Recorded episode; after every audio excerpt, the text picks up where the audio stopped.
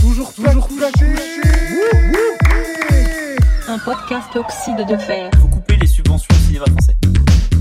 je, je regrette un peu euh, ces mots.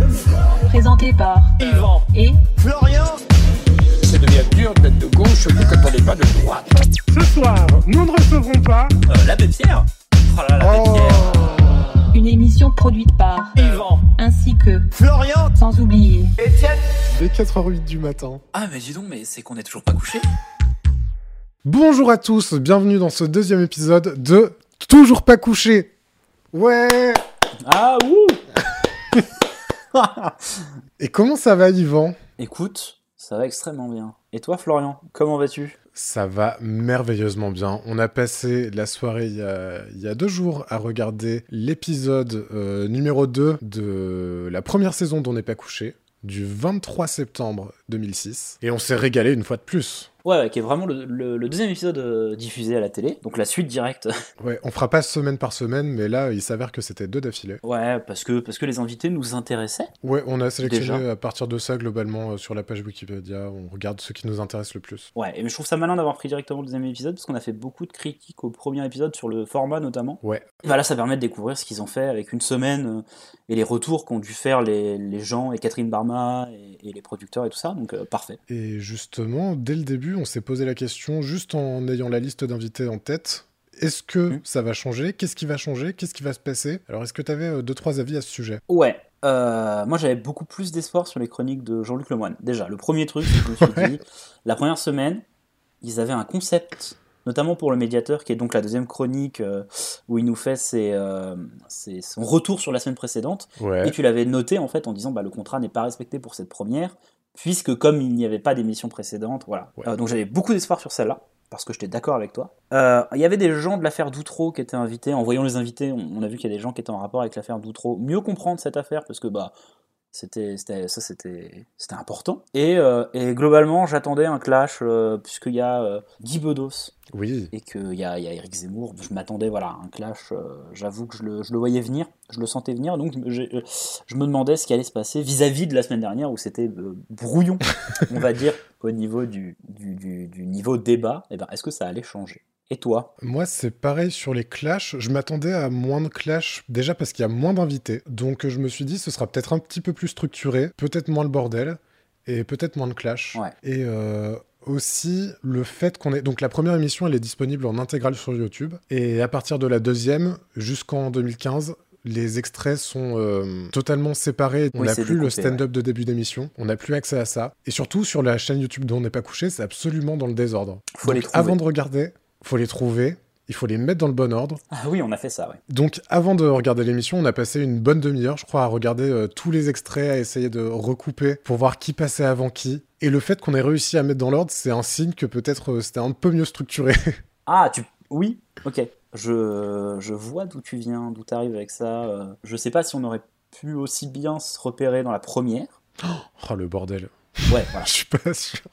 Mais c'était pas non plus là euh, extrêmement bien fait euh, pour cet exercice qui a été de remonter là, entre guillemets l'émission euh, avec Ouais, les ouais. extraits qui sont disponibles. Et surtout, même s'il manque euh, le stand-up de début, les petits euh, passages où euh, il y a des discussions entre les invités qui sont pas des interviews, euh, au total, je crois, on a fait le calcul, l'émission durait quand même, euh, on en avait pour 2h40 de contenu à regarder, quoi. Sans, euh, sans le début et les changements de position. Donc quand même. Et aussi, on s'est rendu compte, juste en maniant les vidéos au début, que visiblement, la dernière interview, c'est toujours celle qui dure le moins longtemps. Euh, elle dure 7 minutes, alors que les autres font au moins un quart d'heure. Ouais. Et que c'est pas dans le fauteuil. Et que c'est pas dans le fauteuil, ouais. Parce que là, les invités, qui sont les derniers à passer, les dernières en l'occurrence, ne sont pas sur le fauteuil. En parlant des invités, Jean-Luc, euh, pardon, euh, Laurent Ruquier va vous les présenter. Jean-Luc Ruquier Ah, je l'ai dit Ah oui, ah oui d'ailleurs, non, non, et alors, faut savoir que pour les auditeurs, Yvan a une maladie des prénoms. Ah oui, moi les prénoms, c'est vrai. Ça fait longtemps qu'on en a pas reparlé. Ah oui, oui. Bah, dans la première, j'ai dû appeler Jean-Luc euh, Brissot, euh, Jean-Claude Brissot, Oui, dix mille Jean-Luc. fois. Oui, bien sûr. J'en ai gardé quelques-uns quand même pour qu'on se rende compte. Et Ouais. surtout, on a passé toute notre émission à parler de Michel Combas alors que c'est Robert. Mais ça, c'est à cause de Michel Bernier, on est d'accord. Peut-être bien. Bien sûr. Bon, bah, du coup, Jean-Luc Ruquier. Jean-Luc, allez.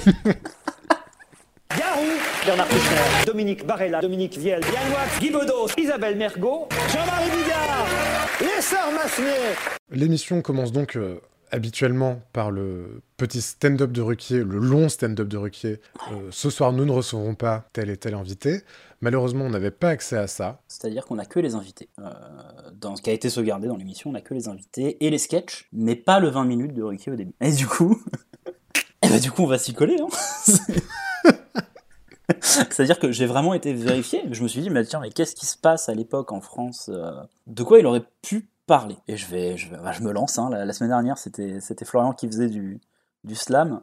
Et dans cette semaine, c'est moi qui vais. Alors c'est pas drôle et c'est beaucoup moins long que Laurent Ruquier. Donc en fait, si c'est pas drôle et pas long, c'est que la moitié de ce que fait Laurent Ruquier. bon allez, je me lance. Ah mais tu vas voir que je me suis entraîné. Essaye de, de voir ce que C'est je vrai fais. Ok, vas-y. Ok, ok. Tu tentes l'imitation Alors non, mais tu... Ok, ok. On vous laisse deviner. Ce soir, ce, ce, ce, ce, ce soir, ce soir, ce, ce, ce, ce soir, nous nous revoilà Ce soir, nous ne recevrons pas Oussama Belanen. Et non car en ce 23 septembre 2006, les services secrets français révèlent que, tout- que selon toute vraisemblance, le célèbre terroriste serait décédé. Bon alors c'est plutôt une bonne nouvelle, vous en conviendrez, et ça prouve une, une seule chose, c'est que les services français sont au top de cette information. Effectivement, ce sera démenti quelques jours plus tard à peine, et en, en réalité la mort de Oussama Ben Laden adviendra bien des années plus tard. On ne recevra pas non plus Vladimir Poutine. Et pourtant, on aurait pu, car il était à Compiègne cette semaine, Vladimir Poutine, afin de parler d'énergie à l'échelle européenne. Et à cette occasion, Jacques Chirac a eu la bonne idée de décorer le président russe de la Grande Croix de la Légion d'honneur.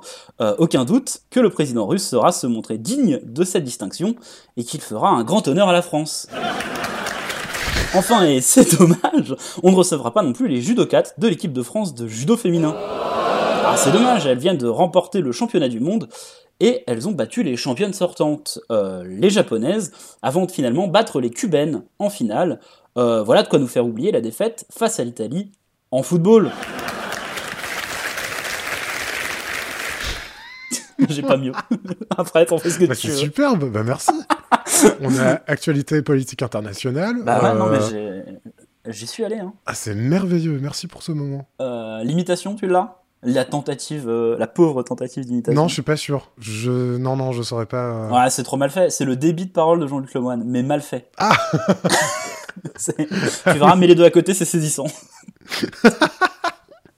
On n'est pas chou- couché, pas chouqué. Moi, j'articule, monsieur. Ça sonne bien.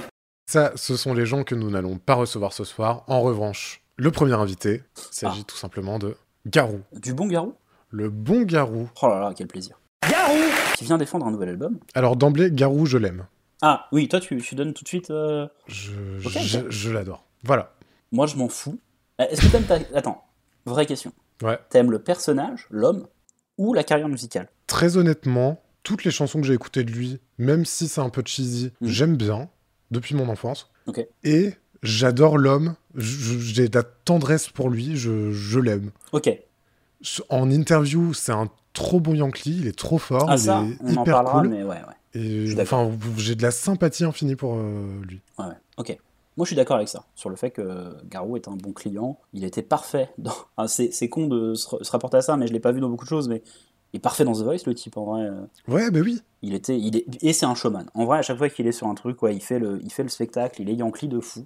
Et là, donc, il vient, il fera pas de live, et j'étais un peu déçu. Ouais, très déçu. Mm, euh, parce que, à vrai, enfin, voilà, je- moi, musicalement, c'est pas mon, mon truc, mais c'est cool de- d'avoir un live d'un artiste musical, parce qu'on aura un live dans cette émission, mais pas par un artiste musical. c'est vrai. Donc- Donc c'est pété en fait, euh, c'est c'est tout pourri euh, comme idée.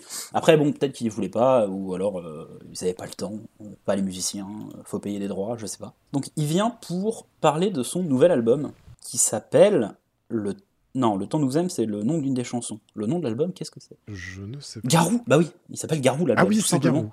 L'album Il- il, il éponyme. sort, euh, où, euh, il sort le, le- la carte de euh, Je reviens aux origines, donc l'album éponyme. Normalement, euh, l'alb- souvent l'album éponyme en musique, c'est vrai que c'est plutôt pour les premiers albums, et lui, il revi- il- selon lui, il revient un peu aux origines. C'est soit le premier album, soit le- l'album de la maturité. Ouais, bah là, c'est ni l'un ni l'autre. c'est juste qu'il avait envie de revenir un peu aux origines, donc pas la maturité non plus. Et j'ai écouté cet album Oh, alors ça, c'est. en intégralité deux fois. et j'ai des notes. Oh, bah, superbe, je t'en prie. Parce est-ce que tu peux me j'ai- faire une- moi, j'ai un, un truc à défendre sur ça. Ok, très bien. Premièrement, des petits trucs. Je suis euh, Michel euh, Pollack. Premièrement, des trucs que j'ai remarqué, c'est que dans la chanson Viens me chercher, qui est une des chansons plutôt de la fin de l'album, il a une phrase, je, je te la lis et tu me dis ce que tu en penses. Oublie mes façons d'homme des bois. Et ça pue le garou, ça, quand même. Genre vraiment, c'est. Regardez, je suis bourru, mais je suis. Je suis tendre. Oublie mes façons d'homme des bois. Mais oui, c'est un peu ça.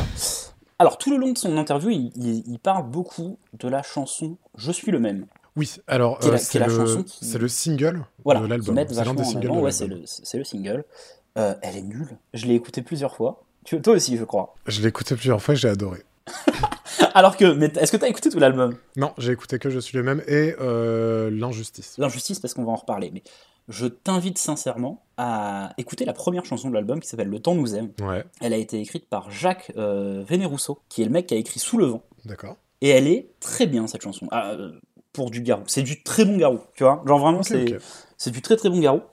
Euh, mais moi, ce que j'ai noté dans cet album, et c'est- c'est de, là- c'est de ça que je voulais parler. Donc il y a plusieurs chansons, donc même par amour notamment, euh, qui a été écrit par Pascal Obispo. Oh. Et en l'écoutant, avant de, de- parce qu'en vrai, j'ai juste ouvert Spotify, j'ai écouté l'album, et après je me suis, dit, bah, c'est marrant ça. c'est- Et j'ai été voir qui avait écrit les paroles, et donc elles ont été écrites c'est deux chansons. Mais moi, c'est plutôt celle-là où ça m'a choqué euh, par Pascal Obispo. Et en vrai, ce, qui est- ce que je trouve cool avec cet album, du coup, c'est que c'est une chanson de Pascal Obispo chantée par Garou. Mais c'est une chanson. Quand je dis que c'est une chanson de Pascal Obispo, c'est-à-dire qu'on n'a pas l'impression qu'il l'a écrite pour Garou, juste qu'il a écrit une chanson sans avoir d'interprète en tête. Ah ouais, bien sûr. Ouais, Et que du coup, c'est Garou qui l'a fait. ouais. Ok. Et il y a la dernière chanson de l'album, ou l'avant-dernière, qui s'appelle Quand je manque de toi. Et celle-là, pareil, c'est écrit par Jean-Jacques Goldman. Ah, Et à certains moments, tu te dis, tiens, ça, ça pourrait être une cover de, de, de Jean-Jacques Goldman par Garou. Mais en fait, la chanson a été écrite uniquement, elle n'a jamais été chantée par Jean-Jacques Goldman. Et j'ai trouvé ça trop cool, en fait. Mais c'est nul, hein. C'est vraiment. euh, mais C'est juste, moi, j'étais en mode, ah ouais, ah, c'est fou. Euh, Ce qui veut dire que bah, c'est des auteurs, en fait. oui, oui. Mine de rien. Et eux étant Jean-Jacques Goldman, j'en j'en doutais pas. Pareil, il y a euh, donc Jacques Vénérusso a écrit plusieurs chansons aussi pour euh, Johnny Hallyday. Ouais, Et dans certains trucs euh, de cet album, ça se ressent. ok. On a parlé de l'injustice, et il y a des moments de l'injustice. Tu, ça parle de, de porte de prison à un moment. Ouais. Et la manière de le dire, enfin la manière de le chanter, qu'a Garou, il y a un petit truc où je me dis, tiens, ça par Johnny, ça m'aurait pas paru déconnant. Ah, génial. Par contre, même par amour, donc qui est une des chansons euh, écrites par Pascal Obispo, juste à un plagiat honteux de Cachemire. euh, par les- Ah, merde ah ouais, non, c'est juste. C'est Led Zeppelin. Vraiment, c'est. T'as vraiment Ah le. non. tananan, tch, tananan, tch, Ah ouais tananan, tin, tin, tin. Ouais, ouais. Donc voilà, juste. Voilà. euh, Obispo, pas sympa de refiler des Ok. plagiats aux copains.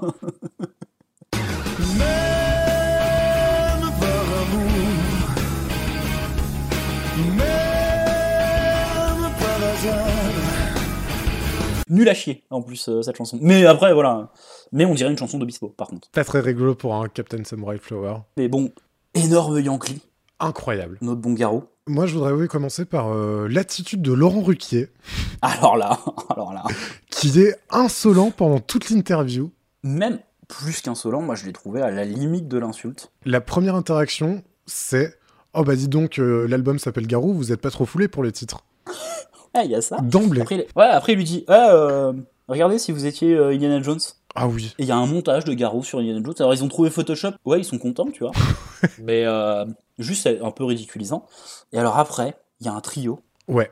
d'événements. Je te... Tu les as dans l'ordre Alors, moi, j'ai j'ai encore des punchlines de Ruquier. Oh. Ah, ok. Suite à une interview où Garou disait euh, M- C'est moi qui vais voir les fans et pas l'inverse. Ah, ouais. Euh, Ruquier est super agressif, en mode euh, Oh, Est-ce que c'est pas un peu démago ça euh Ouais.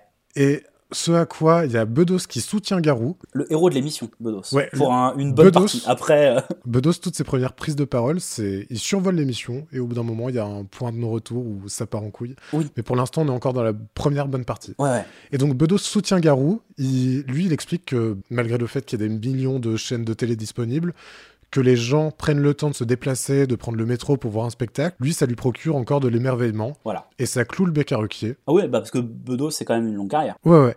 Et il y a encore une vanne de Ruquier Oh, putain. qui est là, mais c'est vraiment.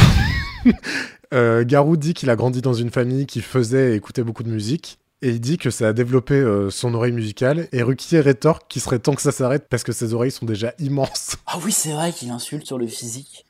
Ah oui. Garou, j'avais très bon oublié ça. client, rigole à gorge déployée, mais bon. Ah bah, showman, showman incroyable. Ouais, ouais, euh, à l'américaine en vrai. Ouais, On vraiment. peut le dire, le type, c'est pas Laurent Ruquier qui va l'impressionner. et, bon, les- Ça lui passe un peu au-dessus de la, de la tête. Et puis, autodérision, il s'en fout un peu. Ouais. Et puis, il sera pas là pour toute l'émission. Lui, il fait son interview en première euh, partie. Après, il se casse. C'est il- ça, il, il vient. Mais il s'en va tout de suite. Mais avant ça, il nous fait masterclass parce que Oh là là. Ruquier le noie sous trois euh, happenings, on va dire. Trois happenings en vraiment, mais deux minutes. C'est très rapide. Tout d'abord, il lui dit Alors, apparemment, vous savez jouer de la trompette. Garou dit oui. Bah, Ruquier dit Bah, si je vous apportais une trompette, par exemple, est-ce que vous pourriez nous jouer quelque chose ce à quoi Garou dit, en vrai, hmm, pas sûr. J'ai beaucoup perdu. Oui. J'ai beaucoup perdu et tout ça, il est en mode, ouais, ça fait longtemps. Et là, il nous joue de la trompette. bah, Oh, Il joue un solo incroyable. Si je vous amène une trompette là, vous êtes capable d'en d'en jouer C'est très difficile parce qu'on perd les lèvres. J'espère que vous n'en avez pas Oh, une. Bien sûr que j'en ai une, tu parles. Elle est organisée l'émission quand même. Amenez la trompette à Oh, Garou.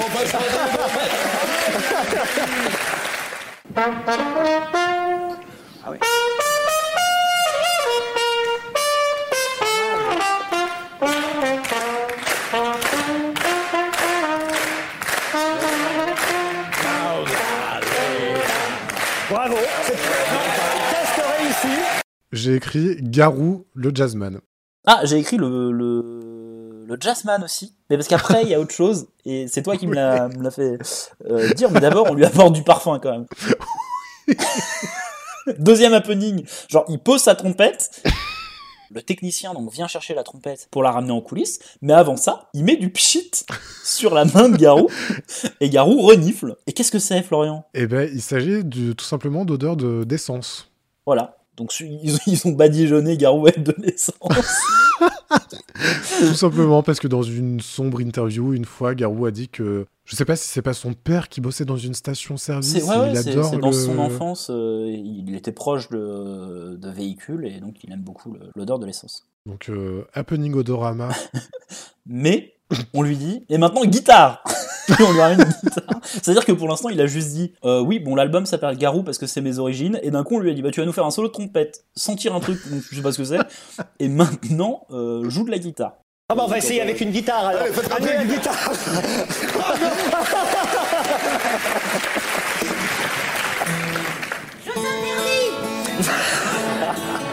I'm gonna be sad. I think it's today. Yeah. The Caroline's gonna be mad. It's going away. She's got a ticket to She's got, she's got a ticket to ride, but she don't care. Yeah, bravo. Alors il est formidable.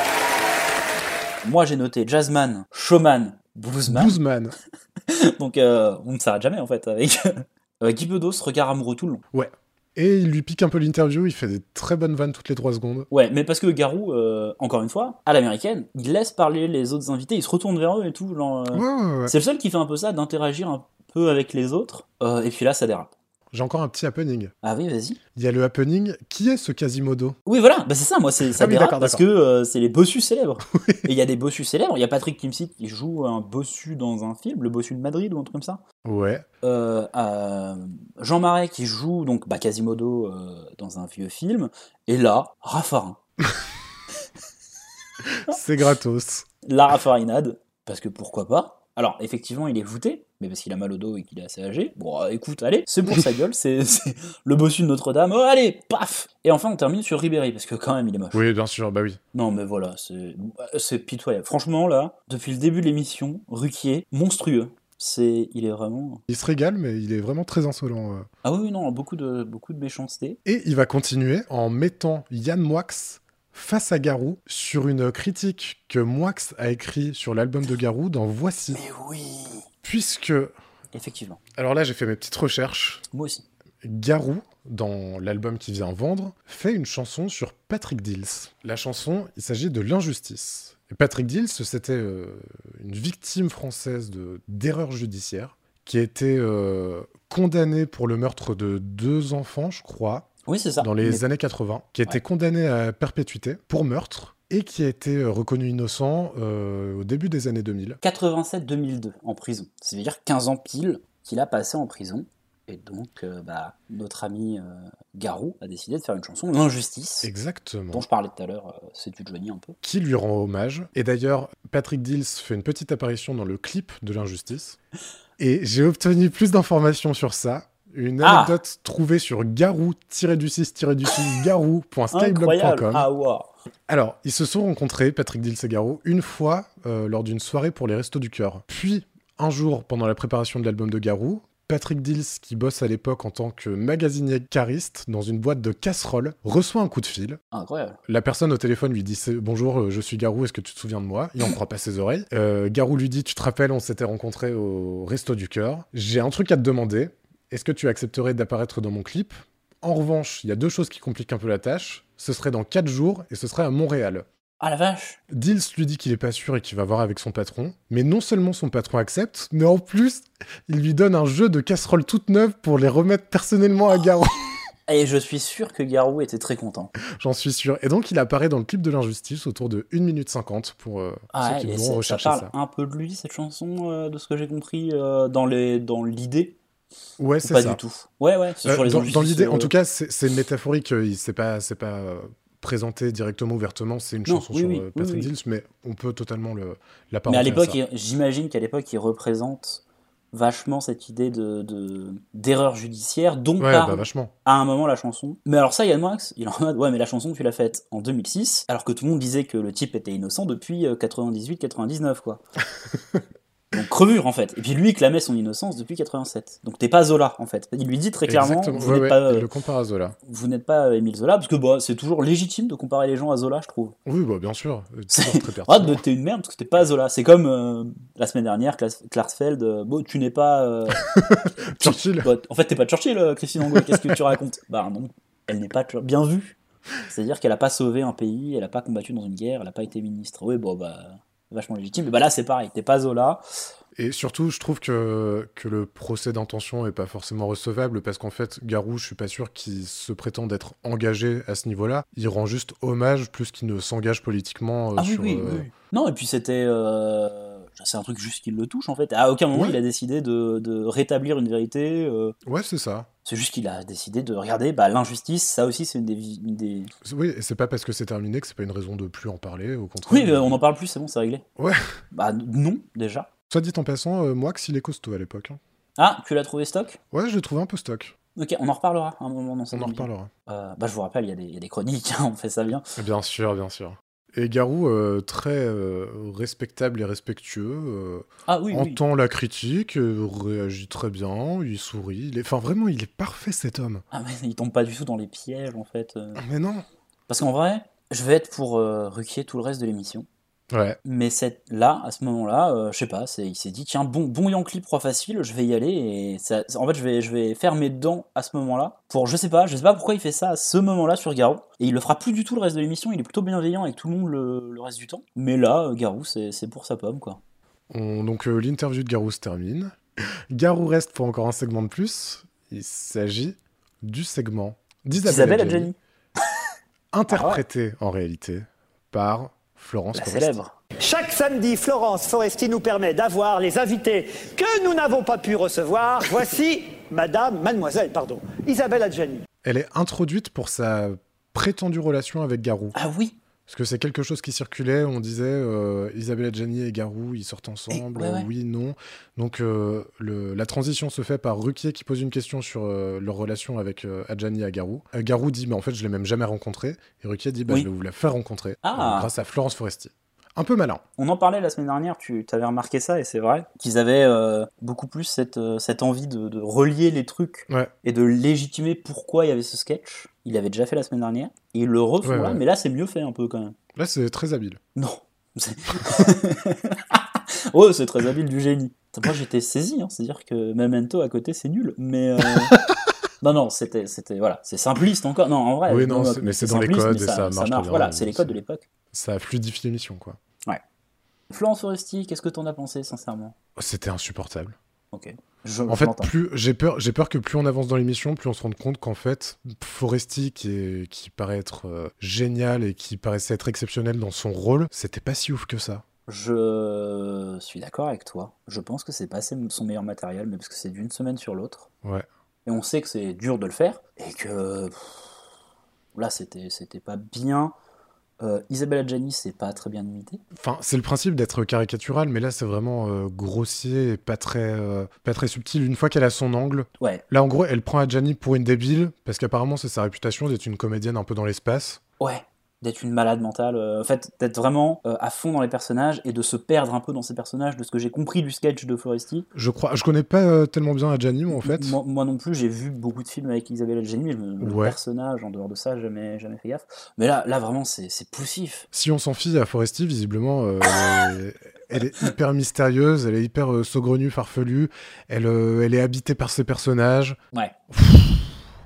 Et le truc, le truc qui fait un peu bader, c'est que Mergot hurle de rire pendant tout le Ah. sketch, et visiblement, elle a bossé avec elle, donc Ah, c'est peut-être un portrait assez Ah. crédible. Ok, ok. Auquel cas, c'est nous qui avons pas la ref. Peut-être. Il y a une blague qui m'a fait vraiment rire, pour le coup. Ah ouais Ouais. À un, à un moment, elle parle, elle dit voilà, euh, mais vous savez, je n'ai pas- parce que euh, elle, dit, elle se défend de ne pas être uniquement une, une actrice de, de films euh, dramatiques euh, où elle fait des personnages euh, fous, ou traumatisés, torturés et tout ça. Et elle se défend en disant j'ai quand même fait Astérix et Obélix Mission Cléopâtre.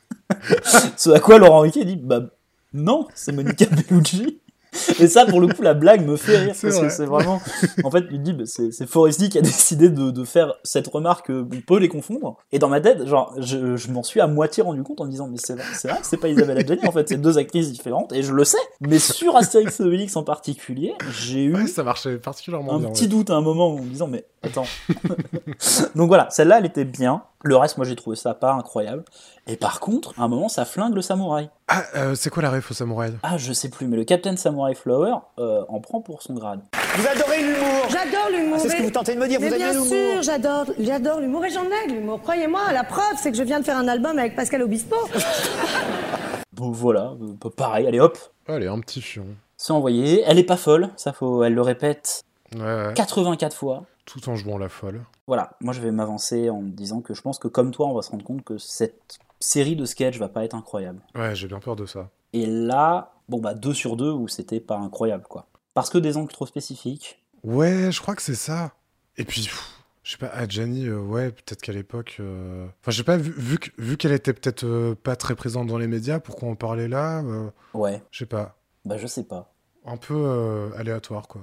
Et puis ça fait deux fois que euh, elle, a- elle arrive, elle fait son petit sketch, et à un moment elle sort du personnage. Et alors je sais que les. Oui. Elle, elle rigole en sortant un Ouais. peu du personnage. Et je sais qu'il y a des gens que ça dérange pas du tout. Moi, je- à, à chaque fois que je vois ça, je suis en mode bah c'est pas pro en fait. Et c'est un truc que. je- J'aime beaucoup le SNL, Hmm. mais ils sont très coutumiers du fait. euh, c'est un, un peu un moment de communication. euh, Enfin, de communion avec le public et tout, mais alors là, vraiment, deux fois d'affilée, quoi. Il n'y a pas un sketch qu'elle a terminé sans sortir du personnage, et, j- et ça fait forcer. Et le pire, ouais, alors le pire, c'est euh, les, les humoristes qui ont capitalisé sur ça. Il y a notamment les Chevaliers du Ciel, Ah oui, oui. qui, euh, une fois par euh, apparition chez Drucker, Ah, se, se prennent un fou rire. Et c'est même quelque chose qui est intégré euh, dans les spectacles, des fois quand ça bide un peu, ils se mettent à avoir un- une espèce de faux fou rire pour euh, rattraper le public. en fait, je sais pas ce qui me désespère le plus, le fait que les Chevaliers du, du Fiel, visiblement, fassent ça souvent chez Drucker ou le fait que tu le saches. J'ai vu les Chevaliers du Fiel en 2000. euh, ouf, Ah, 11. lequel Euh, les employés municipaux, bien sûr, la brigade des feuilles. J'ai vu la Sim Camille en live, Ah, la Smith Camille en live. dans un chapiteau euh, dans le Morvan. Oh, ca- oh oui, le Morvan, catastrophe. Oh, t'as dû te cailler Ouais, Ouais, bah oui. Alors, pour l'humour ceux, m'a réchauffé parce que. pour ceux qui ne savent pas, le Morvan, Oui, et c'était en hiver évidemment, il faisait nuit à 4 heures. euh.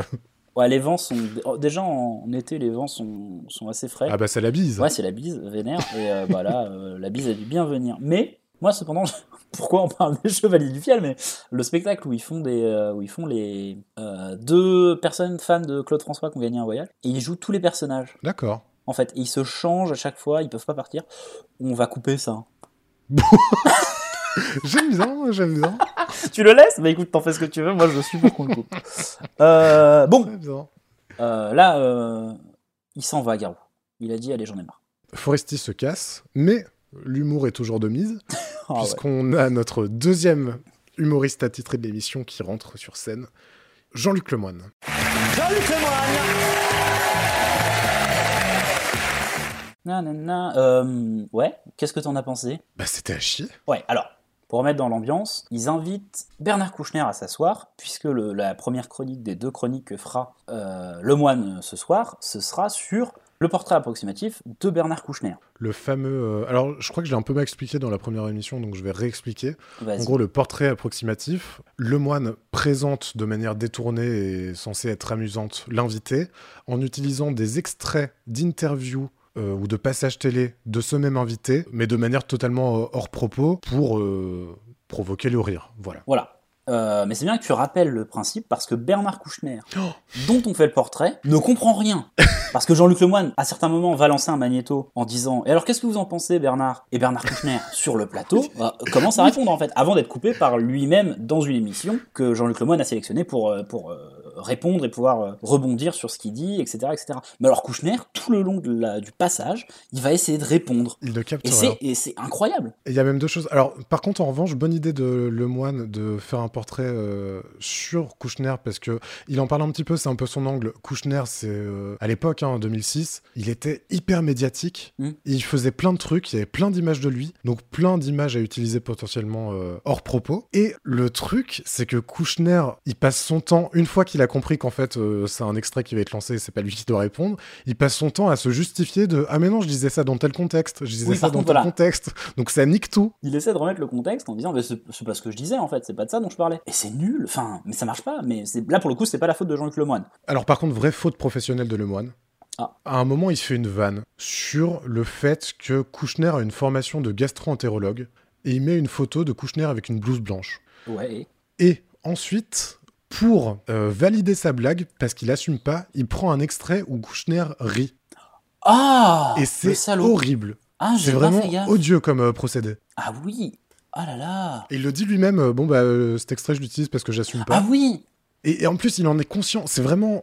Ah je déteste. Mais alors, après, alors, moi, alors, oh là là, j'en reviens pas que je vais dire ça. Est-ce que c'est pas l'angle de Jean-Luc Lemoine d'être ce type un peu odieux, pas si drôle et qui le sait Ouais, Eh, c'est un peu ça. Mais après, moi, c'est, tu vois, genre, c'est de l'humour, c'est comme de faire euh, semblant d'avoir un, un fou rire ou de sortir du personnage. C'est des trucs que j'aime pas, mais est-ce que c'est pas un peu ce qu'il fait Parce que là, encore une fois, c'est, c'est nul. hein. Ouais, ouais, ouais. Ça, ça fait des pics à Loana, Ouais, oui, ça fait des piques à Loana. Il y a des très belles refs. euh, Jean-Pascal, Doc Gineco. ouais, bien sûr. Mais je me demande s'il fait pas peu d'efforts pour ce côté peu d'efforts, justement. Ouais, ouais, ouais. Il y a peut-être un peu de ça. Et ces Magneto, c'est toujours tellement tiré par les cheveux. Ouais, ouais. Genre, ouais, pour ouais. euh, parler de Loana, en fait, il prend un exemple où Kouchner parle de la France. Et il fait comme si c'était à propos de Loana. Et d'ailleurs, Kouchner euh, se justifie tout de suite en disant Mais non, je parlais de la France, là. Oui, parce qu'il a toujours pas compris. Pff, C'est horrible, il n'y a rien qui marche. Non, non, il n'y a rien qui marche. Ça marche vraiment pas. En fait, c'est ça, c'est que ce- tout ce truc marche vraiment pas. Mais on en parlait la semaine dernière où tu disais, ah, peut-être qu'à l'époque, c'était original de faire comme ça. Ouais. Ça nous paraissait très vieux déjà dans nos têtes. On se disait, mais 2006, euh, c'était déjà euh, épuisé comme type de- d'humour, d'utiliser des magnétos pour euh, rebondir dessus. Mais en fait, là, comme Bernard Kouchner ne comprend pas, je me demande si en fait c'était pas un peu original quand même. Enfin, tu vois, si c'était vraiment tant Ouais, que ouais, ça ouais, comme ouais. procédé. Ça, voilà, ça, ça a remis ça en- un peu en place. À un moment, Raffarin en reprend une. Encore parce qu'il est voûté. Exactement la même raison. C'est la même blague. Bah, de toute façon, il n'y a plus que ça comme blague. Il y a les guignols qui, qui étaient en train de nous dire qu'il allait bientôt se suicider parce qu'il n'avait pas la positive attitude. Et euh, de l'autre côté, bon, bah, il est voûté. Encore un dernier euh, tacle à Lemoine. Il conclut sa chronique par Voilà, c'était votre portrait. Aucune conclusion, rien, aucun Ah non, pas effort, de c'est conclusion, hyper là. mal écrit. Il n'y a même pas un merci parce que, Ouais, en vrai, tu, tu mets, un, tu mets un, un Bernard Kouchner qui répond. mais oui. Tu sais, genre, bah voilà, c'était votre portrait approximatif. Et paf, tu lances un extrait de Kouchner en train de dire, bon, c'était pas très bien. Parce que, Ouais, par visiblement, exemple, il- mais oui. Voilà. Et comme ça, c'est malin, au lieu de, de juste se justifier lui-même euh, de sa nullité, ouais, au contraire, il pourrait euh, se moquer un peu de lui-même. Ouais, mais il le fait pas, mais je, je me demande si c'est pas son angle. En vrai, d'être pas si fou, de pas faire les vannes les plus drôles du monde, dans, dans la manière de parler et dans la- les regards qu'il lance à la caméra. Ouais, de jouer un personnage d'enfoiré pour pouvoir. euh, Ouais, dans- mais d'enfoiré qui, qui, qui est dans une situation où il c'est pas bien pré- enfin c'est pas bien fait, Ouais, ouais, où il ouais. s'en fout un peu, tu vois. Mais je sais pas. Mm. Ça se moque de François Hollande aussi, hein, faut, faut le noter. hein. Encore une fois, le pif. Après, personne pouvait le savoir, tu me diras, mais le, le- surtout pas eux, en tout cas. Bon, en tout cas, Jean-Luc Lemoine se casse et arrivent les deux snipers. Les snipers de l'émission que sont, euh, encore une fois, euh, Michel Polac, c'est sa deuxième émission, bientôt la fin. Et euh, Eric Zemmour qui lui sera là pour beaucoup plus longtemps. Oh merde. Ouais. Qu'est-ce que t'en penses de ça Alors déjà, il y a un truc euh, qui est amusant. Je sais plus qui le lance sur. euh, Donc euh, c'est c'est pour un débat face à Kouchner. Je sais plus qui lance Kouchner sur, le... sur la petite phrase qu'il aurait prononcée. Le c'est dur d'être de gauche, surtout quand on n'est pas de droite. Ah, et ah oui Ce à quoi Bedos Ouais, ouais, ouais. rétorque. Mais c'est moi qui ai inventé cette phrase dans les années 80, espèce d'enfoiré. On peut peut-être commencer par la phrase que vous avez mise euh, en exergue qui est C'est dur d'être de gauche, surtout quand on n'est pas de droite. Ça, c'est clair. Mais c'est moi qui l'ai inventé cette C'est phrase. menteur Salaud Mais comment ça, le, le peuple a un capot. Plagiaire. Mais non, tu, Ah, je te c'est une jure, si j'ai citation inventé d'avoir cette inventé, mais phrase. je l'ai écrit, moi. J'ai dit, ça devient dur d'être de gauche, surtout quand on n'est pas de droite. Mais quand En 83. Ah oui, ça, c'est vrai. Et je t'emmerde.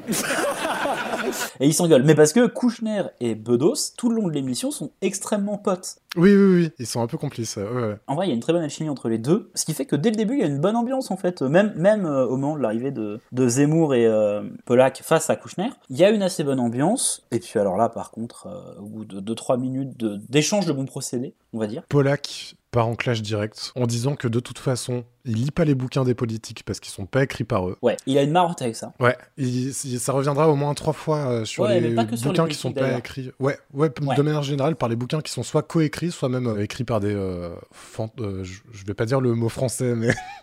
des écrivains fantômes. Mais ça a été remplacé ce mot-là, non Euh, alors qu'est-ce que c'est Ah bah alors là. Parce qu'ils le disent allègrement, le, le N-word, oui, oui. euh, Eux, même ils si disent- c'est pas dans ce ils disent, euh, contexte. eux, N-word qui. Oui, non, c'est c'est pas de ça dont il parle, hein, mais c'est. et- Bien sûr, mais bon. L'époque fait que c'était un mot différent qu'on va pas répéter, mais ouais, ouais, ça, ça l'emmerde vraiment qu'il y ait des ghostwriters sur, euh, sur beaucoup de, de- de livres écrits par des politiciens. Donc ça l'emmerde, mais il il l'a quand même lu, je crois, le livre, sincèrement. Parce qu'il en parle à un moment, il, il- il cite des phrases du livre. On dirait qu'il les prend plus ou moins au hasard et il prend des phrases qui sont super génériques et il les prend les unes après les autres et il dit mais ça tout le monde l'a dit. Ouais. Et Kouchner dit mais moi je le dis depuis 30 ans. Sauf que Oui, c'est ça. Tout ce En que fait, Kouchner dit depuis 30 ans, Bedos le dit depuis 50 ans. Ouais, c'est ça, mais vraiment. Et Bedos en plus le dit. Bah oui, mais tout le monde l'a toujours dit depuis 50 ans. Et Oui. du coup, genre, Kouchner est toujours un peu en, a- en retard sur, sur le- la- la date que va dire Bedos derrière. c'est assez Et incroyable. aussi, euh, Polak un peu euh, virulent, donc il prend deux trois phrases génériques et se fout de sa gueule, et il dit « Oh bah ça c'est au moins du Rostand Ah oui, oui, ah bah, il y a toujours cette comparaison avec des grands auteurs, alors que là, Ouais, ouais, bah, toujours. pardon, mais c'est un mec qui a écrit un livre politique, euh, mais il se fout de sa gueule en faisant des grandes déclames, en fait, des phrases euh, qui sont dans le livre. Et Kouchner fait, mais, mais- mais oui, d'accord, si tu le dis comme ça, c'est débile, mais est-ce qu'elle est pas vraie, la phrase Et là, c'est Zemmour qui dit, bah non. enfin, c'est des, ma- c'est des magots, vous êtes une merde. Voilà, et !» là, Il Ah, y a ça le commence à style partir. et le fond. Et le style, voilà, le Polak sur le style et Zemmour sur le fond. Donc ça part sur le fait que déjà ça commence par taper sur Ségolène Royal. Il y, a un- il y a un petit deux minutes, on lui demande, mais alors euh, vous pensez que c'est Ségolène Royal qui va être euh, présidente et tout Et là c'est Yann Moix qui dit, bah, peut-être que tous les trucs qu'on dit sur Ségolène qu'on dit pas sur les autres, c'est parce que Ségolène c'est une femme. Pff, ouais, il y a une espèce de débat horrible dans laquelle euh, donc euh, Zemmour dit « De toute façon, la seule défense de Madame Royale, c'est qu'elle dit, euh, quand on l'attaque, que c'est une femme. À chaque à chaque attaque, sa réponse c'est est-ce qu'on aurait fait cette attaque à un homme Et ça reviendra encore euh, un Ah peu oui, plus tard c'est- dans oui, l'émission. oui, bah, en même temps, il, il est euh, plutôt de droite, euh, Éric Zemmour, on va dire. Et du coup, il sera pas pour, euh, pour ça. Kouchner la défend pas spécialement non plus. Euh, mais rentrons dans le vif du sujet quand même.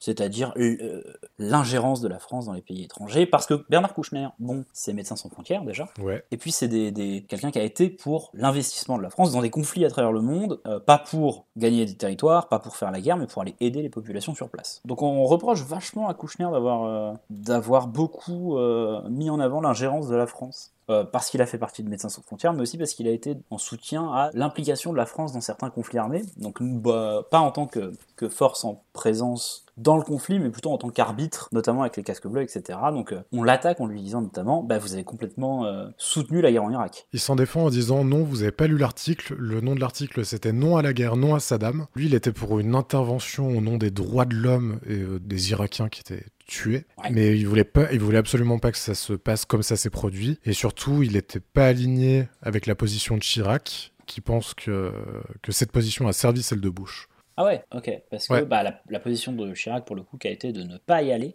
Voilà. Et en fait, on lui dit oui, mais vous, ce que vous voulez faire, en fait, c'est c'est aider les gens. Zemmour utilise le terme les gens là-bas, euh, alors qu'il y a des gens ici, quoi. Et le, le message un peu sous-jacent à la critique, c'est que, euh, en gros, Kouchner, il fait de l'ingérence qui part de euh, bons sentiments. Et c'est pas comme ça qu'on fait de la politique étrangère et qu'on s'implique dans les conflits euh, internationaux. Il parle de moralisme. Kouchner lui rétorque, il prend l'exemple de la Bosnie et du Kosovo. Ouais. Il dit que ça, ça a été des interventions trop tardives et que ça a fait des centaines de milliers de morts. Et il prend le contre-exemple de la Macédoine où ils ont invoqué le droit d'ingérence à titre préventif. Du coup, il y a 800 casques bleus qui sont arrivés et il n'y a pas eu de guerre. Ouais, voilà. Donc, comme quoi, euh, il protège vachement ses arguments. Moi, je trouve ça, euh, voilà, euh, d'un d'un côté ou de l'autre, c'est des conflits où j'étais pas né. Enfin, si j'étais né, mais On était tout petits, on n'avait pas conscience de. voilà, j'ai pas d'opinion sur le sujet, moi, personnellement. Ouais. Mais il y a quand même toujours ce truc de, bah, mais toi, t'es en train de, de- tu, tu fais vachement trop gaffe aux types qui sont là-bas et pas assez aux types qui sont ici. Et t'as un, un espèce de, de Zemmour, en tout cas, fait ce- ce- ce- cette critique de, d'un- d'un- d'une certaine forme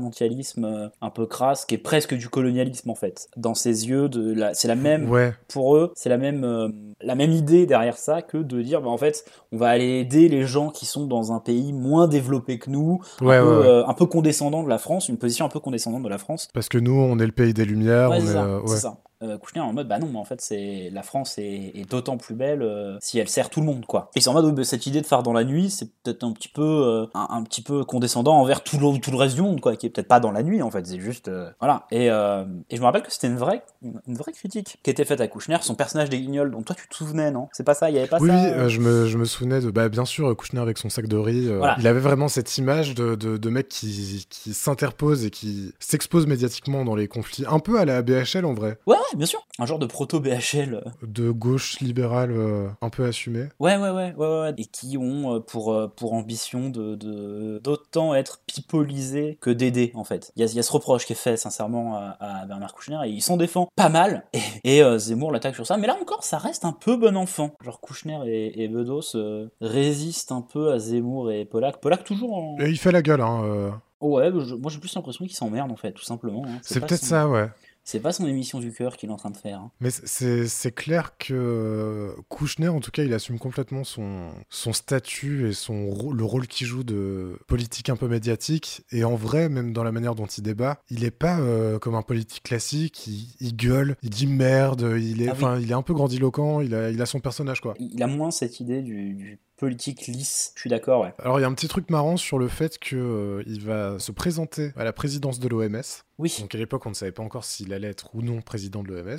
On l'a appris. c'est non. C'est non, c'est absolument non. C'est absolument non. Et d'ailleurs, euh, on lui parle aussi en lui disant, et euh, bah, vous êtes un peu, euh, vous allez dans des conflits et tout, mais il y a un peu un, dans votre livre une idée où faut, vous voulez remettre le service civique. Et donc sur ce point-là, vous êtes plutôt d'accord avec Nicolas Sarkozy. Vous pourriez être ministre de Sarkozy. Ouais, il y a ça, il y a aussi l'âge de la retraite qui veut augmenter. Ouais, bon, ce sera fait euh, bien des années plus tard, mais ce sera fait. Et il est pas pour les 35 heures, donc il est, euh, il est au PS, mais il est pas trop euh, dans, dans toutes les réformes sociales. Non, ouais. En fait, il fait complètement partie de ce PS qui s'est de plus en plus euh, libéralisé et jusqu'à se mettre une balle dans le pied et à faire émerger Macron. Ouais, bah oui. Qui oui, a oui. totalement éclos de tout ça et qui a déstructuré l'échiquier politique. Ouais, ouais, c'est vrai que euh, il est, il est dans cette optique-là. et- Mais encore une fois, c'est quand ça parle du service civique, il dit encore, mais moi, ça fait 15-20 ans que je dis qu'il faut le remettre. Ouais, ouais, ouais. Sar- Sarkozy, il en reparle là du, du service euh, obligatoire, mais moi, ça fait des années que j'en parle et tout. Et, Donc ça euh, fait 60 ans que Bedos en Voilà, parle. hein. Be- Bedos, il est pour depuis son service militaire, je pense.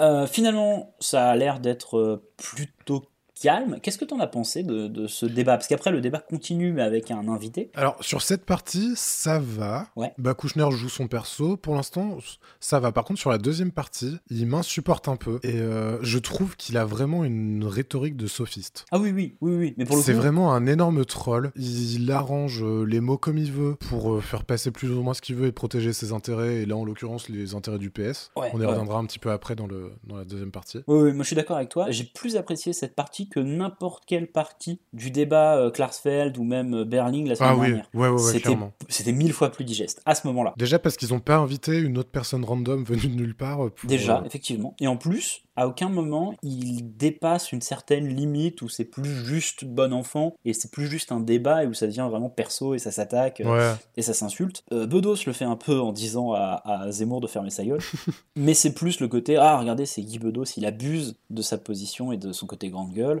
Et Bernard Kouchner euh, et, euh, et Guy Bedos ont une bonne dynamique, euh, ce que je disais tout à l'heure où ils étaient en mode ah oui euh, t'as raison mais dis, mais dis lui de fermer sa gueule à Zemmour. Polak va pas spécialement défendre Zemmour, mais il est plutôt derrière lui à chaque fois. Du coup, c'est un peu, euh, il y a un rapport de force qui se crée qui est pas désagréable. Et c'est limite euh, bon enfant dans le style. À un moment, je sais plus euh, ce à quoi euh, Kouchner répond par rapport à Zemmour, mais euh, il lui dit euh, Mais ça, c'est parce que vous êtes de droite, mon vieux. Oui. Enfin, c'est c'est pas, c'est pas euh, juste des fions pour des fions. Et... Mais même, voilà, même quand il y a des fions, c'est des blagues. Ouais. Donc il y a- il y, a- il y a tout ça. Mais eux, ils invitent à ce moment-là le, le père Dominique Vielle, qui était donc un, un père euh, catholique, un, un membre du clergé, qui a passé du temps en prison. Pourquoi Alors, parce qu'on est dans le cadre de l'affaire Doutreau. Je précise, attention, on est des experts sur l'affaire Doutreau, Ah ouais puisque j'ai cut un quart d'heure de la première émission de la semaine dernière où on en parlait en disant absolument non. Ouais, mais parce que Donc là, vous avez affaire à des des, spécialistes. des vrais pros. Euh, mais parce que euh, on, on confondait visiblement avec une autre affaire. Ouais. Et en plus, c'est ce qu'on avait compris de On n'est pas couché 2006. Donc peut-être, moi je dis ça, je dis rien, peut-être qu'ils expliquent mal dans On n'est pas couché. C'est une critique qu'on doit entendre. Euh, donc Dominique Viel qui a été accusé donc de, de pédophilie, euh, d'un- d'être au centre d'un réseau pédophile et qui était en fait le voisin de palier d'enfants qui étaient au- dans une situation euh, voilà de- d'inceste et de péd- pas- d'inceste je ne sais pas mais de pédophilie en tout cas euh, d'un réseau pédophile. Euh, alors, les accusations, c'est que, entre autres, les enfants étaient obligés de regarder de la pornographie avec leurs parents. Oh là là. Donc, euh, c'est dans un cadre un peu incestueux, ouais. Ok ouais. Et, et alors les accusations c'est ça mais lui a été en prison alors qu'il fait pas partie de ce cercle Ouais. euh, familial ou juste personnel euh, c'est pas un proche spécialement de la famille c'est juste le voisin de palier et lui il a pris euh, pour tout le monde en allant en prison. Et alors, à un moment, c'est amené dans la conversation très rapidement. euh, c'est la faute de Ségolène Royal quand même. hein. Il- on lui demande de retracer la chronologie de cette histoire. Et euh, l'abbé Viel, lui, il place le début de cette histoire à une circulaire de Royal dans les années 90 qui oblige aux travailleurs sociaux le fait de faire un signalement dès qu'il y a une allégation de la part d'un enfant d'agression sexuelle. Ah, alors, ce qui est marrant, puisque c'est plus ou moins toujours le cas. Dès qu'il y a un doute, tu dois faire un signalement. Il me semble, ouais. Je peux te lire. Nous, c'est ce qu'on nous apprend. Alors moi, je- moi, j'ai travaillé avec des enfants euh, dans le cadre de mes, euh, d'un, d'un de mes métiers, et euh, effectivement, c'est un truc qui est toujours d'actualité. Je sais pas si c'est Ouais, une ouais. circulaire, une loi qui régit ça, mais en fait, tu engages ta responsabilité à partir du moment où un enfant te fait part d'une information que tu, qui devrait être relayée et que tu ne relayes pas. Bien sûr. Mais c'est pas à toi de faire le signalement, cependant. Enfin, D'accord. c'est pas à toi de faire le signalement. Tu, tu donnes, enfin, tu fais directement le signalement à ta hiérarchie. Ouais, t'entames un processus de signalement. euh, Voilà, et, et c'est eux qui vont le faire sans en parler euh, ni à l'enfant ni à sa famille, Ouais, ouais, ouais. euh, uniquement sur et tout, tu- tout ce que tu apprends, tu dois être écrit. Doit être écrit. Donc je pense que c'est c'est toujours cette circulaire qui est. Et maintenant, ça semble euh, un petit peu acquis, mais à l'époque, c'est encore un peu frais. Ouais, Ah, Et il y a Yann Moix, entre autres, qui... un, un- un professionnel de la violence, des violences faites aux enfants. On en reparlera. Ah ouais, Yann Moix qui dit qu'on vit dans une société de sacralisation de l'enfance. Ouais. Zemmour emboîte le pas et il précise même que euh, le problème c'est les adultes qui, avant, à son époque, euh, n'écoutaient absolument pas les enfants, ne les respectaient pas et maintenant n'écoutent que les enfants et euh, considèrent leurs paroles comme une parole sainte. voilà, mais en vrai, parce qu'il y a de moi qui dit en fait, faut pas sacraliser la parole des enfants. Et Zemmour va remettre le truc en disant oui, mais c'est par- c'est parce que aussi, pendant des années, on n'a pas du tout écouté leurs paroles. Donc il y a un peu ce truc où lui, derrière, il est en mode bah en fait, euh, c'est un juste milieu qui est pas trouvé. Mais c'est pas spécialement de- le fait de- d'écouter les enfants, c'est juste de, de- de vouloir trop les écouter parce que pendant très longtemps, c'était toujours leur, leur faute, enfin c'était toujours de leur faute, pardon, c'était des menteurs, etc. etc. Étonnamment pas trop réac sur ça, euh, Zemmour. Plus, en fait, euh, étonnamment, plus modéré qu'Anne Max. Euh, mais on vit quand même vachement dans une société. On vit effectivement dans une putain de société. Voilà. On vit dans une société. Là, il y a un truc hallucinant où Polak parle de l'affaire de Voutreau et Guy Bedos lui dit Ouais, mais toi, ferme ta gueule, t'es juste content qu'on t'ait pas encore attrapé.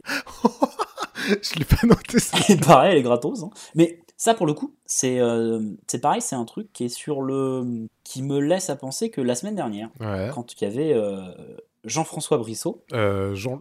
Jean-Claude. Jean-Claude, ouais. Je te déteste.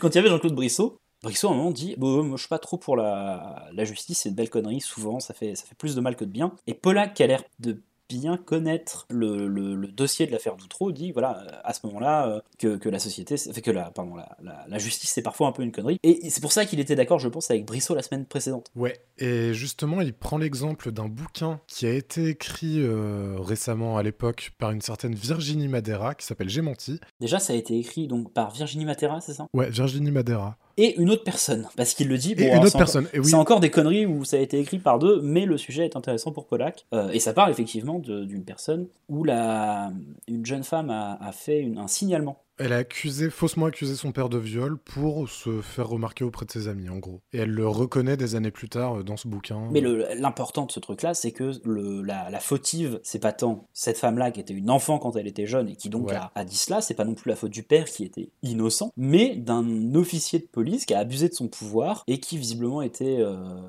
avait une relation malsaine euh, avec les dires de, de la jeune femme, puisqu'il voulait euh, des détails en fait, et qu'il a, il a, il a forcé l'enfant à lui donner des détails qui n'existaient pas. Ouais. Et tout ça, ça va être le- le- l'occasion d'emboîter le pas sur deux choses. Là, ça commence à être une engueulade magistrale, donc tous les gens qui sont plutôt de gauche, donc pas Zemmour en fait, euh, disent, mais en fait, c'est parce qu'il n'y a pas assez de magistrats en France. Ouais. Là, le magistrat, il a, il a envoyé le, le père Vielle en prison. Euh, il le voit deux minutes, il le regarde jamais dans les yeux. C'est réglé et euh, personne n'a pu euh, évaluer si la décision du juge était euh, légitime en fait. Juste, il a, il a décidé que le père euh, Vielle allait être mis en examen euh, et c'est tout. Et tout le monde est en train de dire, mais ça en fait, c'est une honte qu'il n'y ait pas eu un second magistrat pour une affaire aussi importante. Que ce type-là, qui était visiblement jeune et sur une de ses premières affaires, se soit retrouvé à prendre cette décision tout seul. Surtout que il était un peu à la recherche d'une certaine Renommée. légitimité en tout cas, mais renommée, voilà. ouais. Et donc Zemmour n'est pas d'accord euh, parce que euh, ça, ce serait accepter le fait qu'il y a un problème systémique. Euh, donc euh, non, non, là c'était cet avocat-là qui était un ripou, euh, enfin ce juge-là qui était un ripou et le dernier des enculés et qui est un monstre en fait euh, à ses yeux. Et c'est ce type-là et pas du tout un truc. euh, Et d'ailleurs, euh, Bedos évoque l'affaire Grégory pour dire que depuis le juge Lambert, les juges recherchent à obtenir une image médiatique et font pas forcément de cas de leur euh, dossier, mais euh, juste ont envie d'exister. euh. Ouais, c'est ça. Et que donc ce juge-là qui était, euh, qui était en charge de l'affaire aurait pas dû- or- n'aurait pas dû être seul à la barre pour surtout mettre un homme en prison et euh, etc etc. Au Et surtout, moment- qu'il y en a- là, là, on parle de l'abbé Vielle, mais il y en a eu d'autres, hein, des personnes en prison, il y en a eu plusieurs. Oui, oui, bah, euh, l'affaire Doutreau, de ce que j'ai compris, c'est un truc assez gros où ils ont eu tout, entre guillemets, le réseau, alors qu'en fait, il y a beaucoup de gens qui sont allés en prison pour, euh, pour des faits qui n'étaient pas du tout euh, ni prouvés, ni prouvables, ni même véridiques, en fait. Ouais, ouais. Et là, ils invitent du coup Dominique Barella, qui est un magistrat et le chef des syndicats des magistrats, Exactement. qui lui est un magistrat et qui donc va pouvoir parler, puisque on- ça tombe bien, ils viennent de mettre sur le tapis la cause de, bah, il y a, soit il n'y a pas assez de magistrats, soit ce type-là était un, un sale monstre. Euh, selon Zemmour, le type était un pourri, et, et c'est pas, euh, c'est pas en changeant, en mettant plus de magistrats ou quoi que ce soit, c'est une manière, en fait, je pense que c'est pas prévu qu'il parte sur ça, mais du coup, ça tombe bien, parce que Dominique Barrella arrive, et il repart lui directement des caméras dans les lieux de justice, Oui. qui était un sujet qu'on a abordé la semaine dernière. Ah, je crois que je l'ai coupé parce qu'en fait, c'est quand on parlait de, De l'affaire quand on Doutreau. parlait mal de l'affaire Doutreau. Ah mince Mais en tout cas, voilà, la semaine dernière, euh, Elisabeth Guigou, c'était une de ses propositions, c'était de mettre, et que c'était une- c'est aussi une proposition et de Nicolas Sarkozy, et de euh, des gens de la gauche, parce que Ségolène Royal, là, est en tête de liste, elle va bientôt gagner la primaire, et cette, elle en parle euh, apparemment assez régulièrement, et tout le monde n'est pas d'accord sur le fait de mettre ou non des caméras sur les lieux de justice. Dominique Barella, donc, le juge, le magistrat, est plutôt contre, puisque ça respecte pas la vie privée, ni la vie privée, ni la... la comment dire La crédibilité des accusés. Il évoque le fait que, ouais, Ouais. que si tu sors au bout de 48 heures de garde à vue, globalement, t'as une tête de coupable quoi qu'il arrive. Et c'est pas super engageant pour. Ouais. Ah, c'est ça. Et Isabelle Mergot comprend tout à fait. Euh, tout le reste du, du plateau s'en bat un peu les couilles. s'en dit, oui, mais euh, ça permet. Et puis ça devient très technique comme débat. euh. Oui, oui, bien sûr. Et ça, permet à- ça permettrait euh, de- d'éviter ce genre de situation. Euh, et là, l'abbé Viel dit Mais de toute façon, c'est pas une question de manque de moyens, c'est un peu la faute de ce juge-là en particulier. Le juge Burgot. Ouais, et là, Zemmour, il fait Ben alors, Bedos On dit plus rien On dit plus rien et, et ça, c'est incroyable. Et bon, bah là, ça, ça, part, euh, ça part en, Et j'ai été étonné, il y a Ruquier qui prend position sur le fait qu'il pense que ce serait une bonne idée de Ce filmer serait les une bonne mises en idée. Voilà. examen. Mais je- j'ai l'impression que tout le monde est plus ou moins d'accord sur ça en réalité. À part euh, Isabelle Mergot qui est en mode bah, la dignité humaine et le fait que t'aies l'air d'un d'un coupable, donc c'est dangereux. Mais tout le monde a l'air de dire oui, mais ça permettrait de voir. Alors voir quoi Là en fait, c'est juste voir que le juge n'a n'a pas regardé l'abbé Viel au moment où il le, où il le déclare, euh, enfin où il l'envoie en prison. Mais on peut imaginer un tas de- d'applications euh, plus plus utiles et plus pertinentes. Oui, En tout cas, c'est les, c'est les arguments qui sont posés ici. bien sûr, bien sûr. Alors, ce qui est marrant aussi de voir, c'est que donc, du coup, l'abbé Viel euh, s'en est sorti grâce. Donc, il est, il- euh, selon lui, il est rentré en prison à cause de Royal, mais il en est sorti grâce à une réforme de Guigou Oui, pour sur la les- possibilité de faire appel en- d'un jugement d'assises. Ouais. Et du coup, là, il y a, il y a Kouchner qui réagit et qui défend un peu sa paroisse. Et c'est à ce moment-là que je trouvais qu'il avait un peu une rhétorique de sophiste. C'est qu'en gros, il parle un peu pour rien dire, juste pour euh, protéger le PS, pour dire mais c'est pas une question de Royal a fait ci, Guigou a fait ça. Euh, Il, il détourne un peu le sujet et la responsabilité de, de qui que ce soit de la part du PS. Ah oui.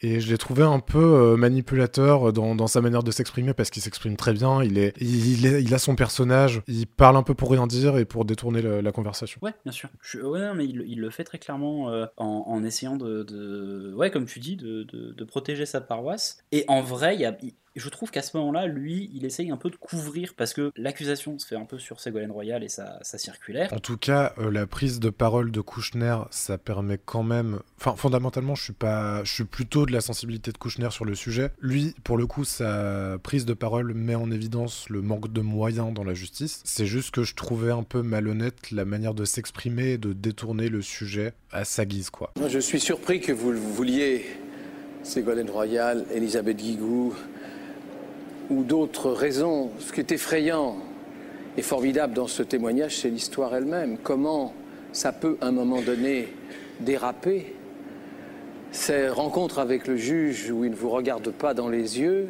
et en un quart d'heure, il vous met en prison pour deux ans et demi.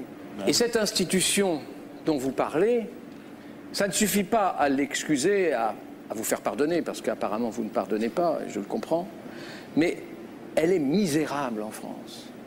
Ça n'explique rien, mais ça ne justifie rien, mais ça explique un peu. Elle est misérable parce que cette justice, regardez avec quels moyens elle vous interroge, regardez comment finalement, en si peu de temps et avec tant de dossiers, on, On dirait un syndicaliste. euh, mais de- de l'éducation peut-être, nationale. mais il faut quand même dire. Je voulais oui, pas une question de mais, moyens. c'est- mais bien sûr que si.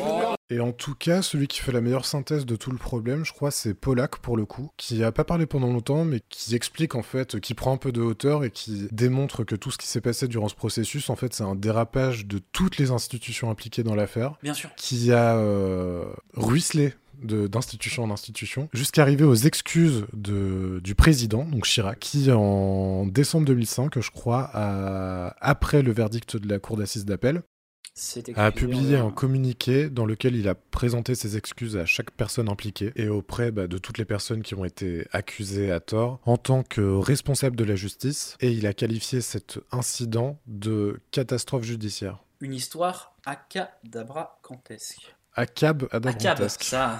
Et après cette synthèse de Pollack, il y a donc Barella, le monsieur qui est un, un magistrat, qui explique que Pollack a raison, selon lui, et qu'il y a une circulaire et une loi qu'ils sont en train d'essayer de mettre en place pour modifier un peu tout ça et obliger dans certaines affaires à avoir plusieurs personnes qui s'occupent d'une affaire, plusieurs magistrats. Ça demande une école de la magistrature modifiée, ça demande des moyens pour recruter de nouveaux juges et ça demande voilà, que bah, ce soit mis en loi, que tu puisses pas envoyer une personne en prison pour des faits, euh, je crois, où la personne n'est pas dangereuse directement, tu vois, où elle va pas agresser quelqu'un, sans qu'il y ait quelqu'un qui un peu euh, vérifie que tout ça se fait dans la règle. Donc un genre de, de filet de sécurité. Euh, sauf que, on a- moi j'ai été vérifié, écoute, ça n'a jamais été mis en place ce truc-là, mais tout le monde est plus ou moins d'accord pour. A que- priori, ouais, ils ont jamais réussi. et ouais. euh, à la fin, ils mettent un petit peu en place en mode bon bah euh, Abbé Viel, est-ce que vous avez quelque chose à rajouter C'était quand même lui l'invité. Finalement, ça s'est engueulé. Euh, euh, Guy Bedos, à un moment, a a vraiment dit ta gueule à tout le monde. euh, Et sauf il a à lâché Kouchner. un petit euh, Les journalistes sont des vendus Ah, pff, alors si tu le dis. Ouais. Ah oui oui, parce qu'il parle des, des- c'est la faute du ju- des juges et des journalistes parce que les Oui, parce qu'il y a le ça nom aussi. de Viel a été traîné dans la boue. Oui, oui.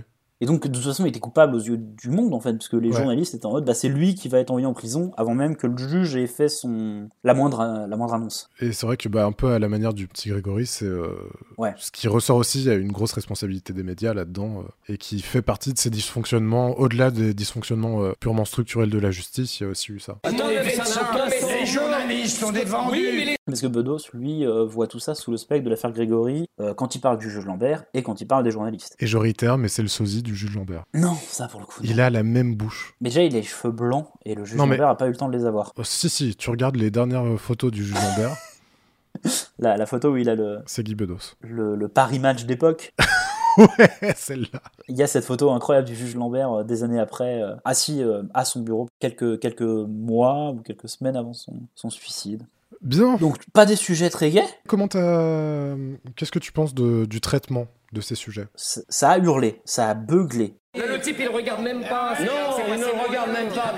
Il j'ai complètement raison. C'était mal structuré, mais putain, c'était tellement plus lisible que tout ce qu'on a eu la semaine dernière, quoi. C'est ouf, parce que c'était un débat technique quand même. Ouais, ouais. Il y avait plein de termes euh, judiciaires euh, un peu complexes, machin, hyper dense, euh, et hyper engageant, mais ouais, ça se laissait plus parler, c'était plus, plus respectueux. Non, mais voilà, comparé à la semaine dernière. Et pourtant, parce qu'on pourrait se dire, oui, bah, c'est Ruquier qui tient mieux son émission. Ruquier a eu très peu d'actions à mener, en fait. Ouais, il, a ouais, c'est remis- vrai. il a recontextualisé certaines informations. Il a distribué la parole, quoi. Il a Ouais. laissé terminer des gens en coupant des gens qui allaient couper la parole en disant ah, attendez, on va venir à vous, mais Ouais, ouais. j'aimerais qu'on termine sur ce qu'était en train de dire euh, bah, Bernard Kouchner parce qu'il parlait d'un sujet euh, en rapport et tout. Euh, beaucoup plus ce rôle de, de chef d'orchestre qu'on a l'habitude de, de voir, mais en vrai, il a pas parlé quoi. Il à aucun moment Ouais, il ouais. a été obligé de prendre de prendre la parole. Euh, donc c'est juste, je pense que pour le coup, il n'y avait pas Berling qui essayait de mettre des clés de bras.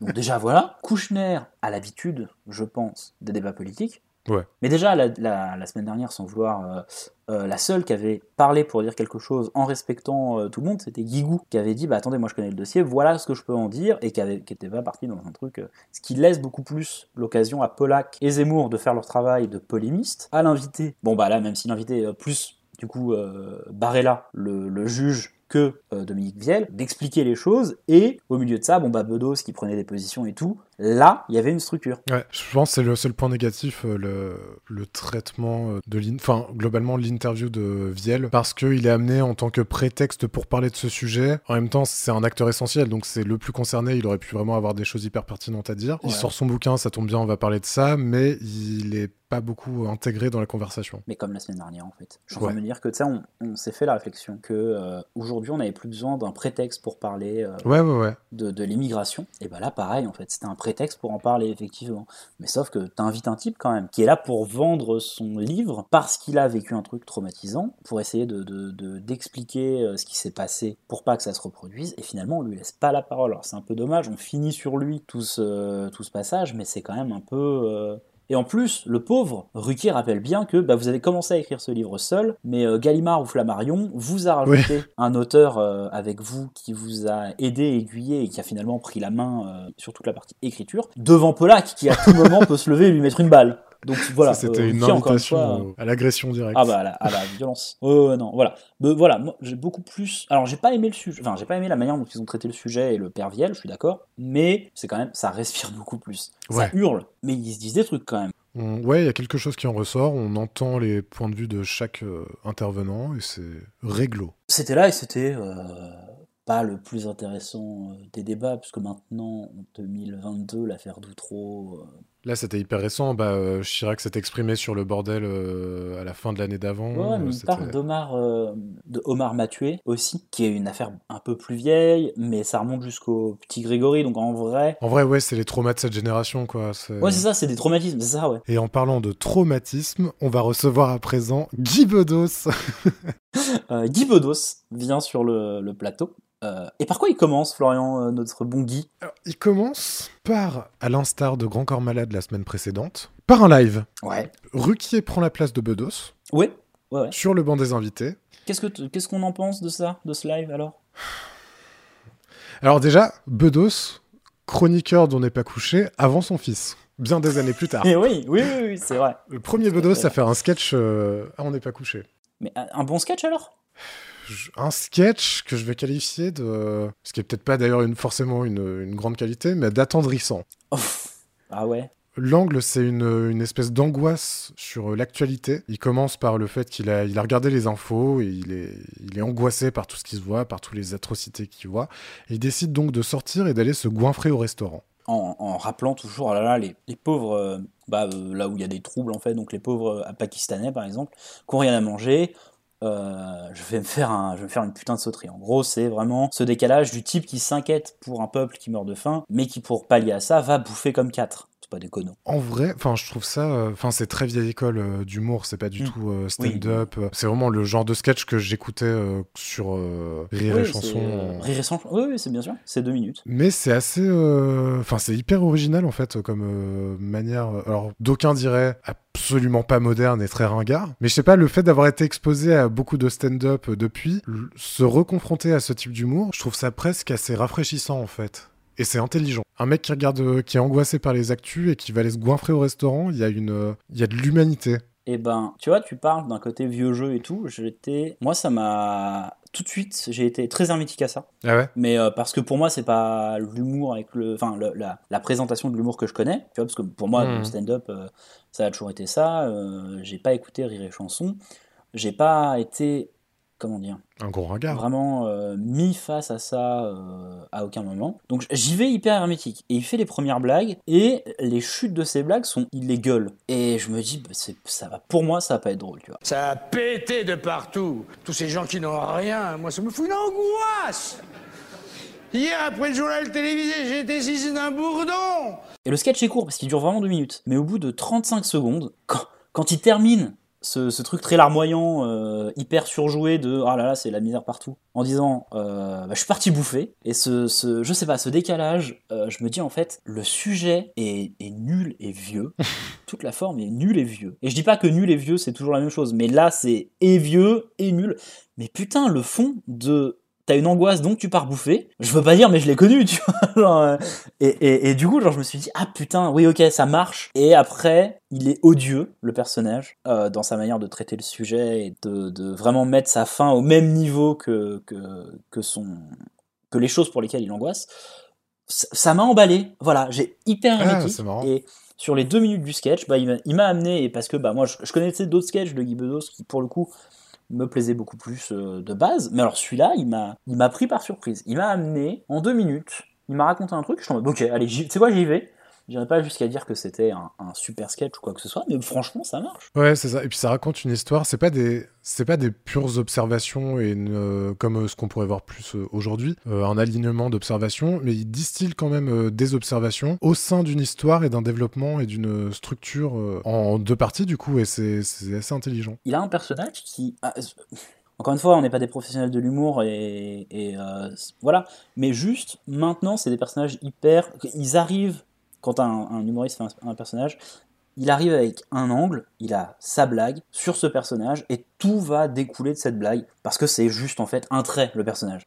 Et là, non, c'est un mec inquiet mais odieux Et les, et des blagues découlent de cette situation, mais c'est ouais, pas euh, humain. Mais en fait, voilà, c'est ça. C'est, c'est, il met ce personnage-là dans une situation. C'est plus juste un personnage qui est un angle pour faire des vannes, où tu mets le blond dans 40 situations. Là, c'est un type qui est, qui est affreux et en même temps humain, et qui sait pas comment réagir. En vrai, Ouais, c'est ouais, comme ouais. ça la, la vanne, c'est qu'il réagit mal à, à tout ça. euh, Ouais, Donc, c'est voilà. pour ça que je disais que c'était plein d'humanité. Ouais, Et, ah euh, bah, alors mais par c'est contre, il y a Bedos un aussi, petit je pense, hein. côté dans le public et sur le plateau, et c'est ça peut-être la- le revers de la médaille du côté euh, attendrissant.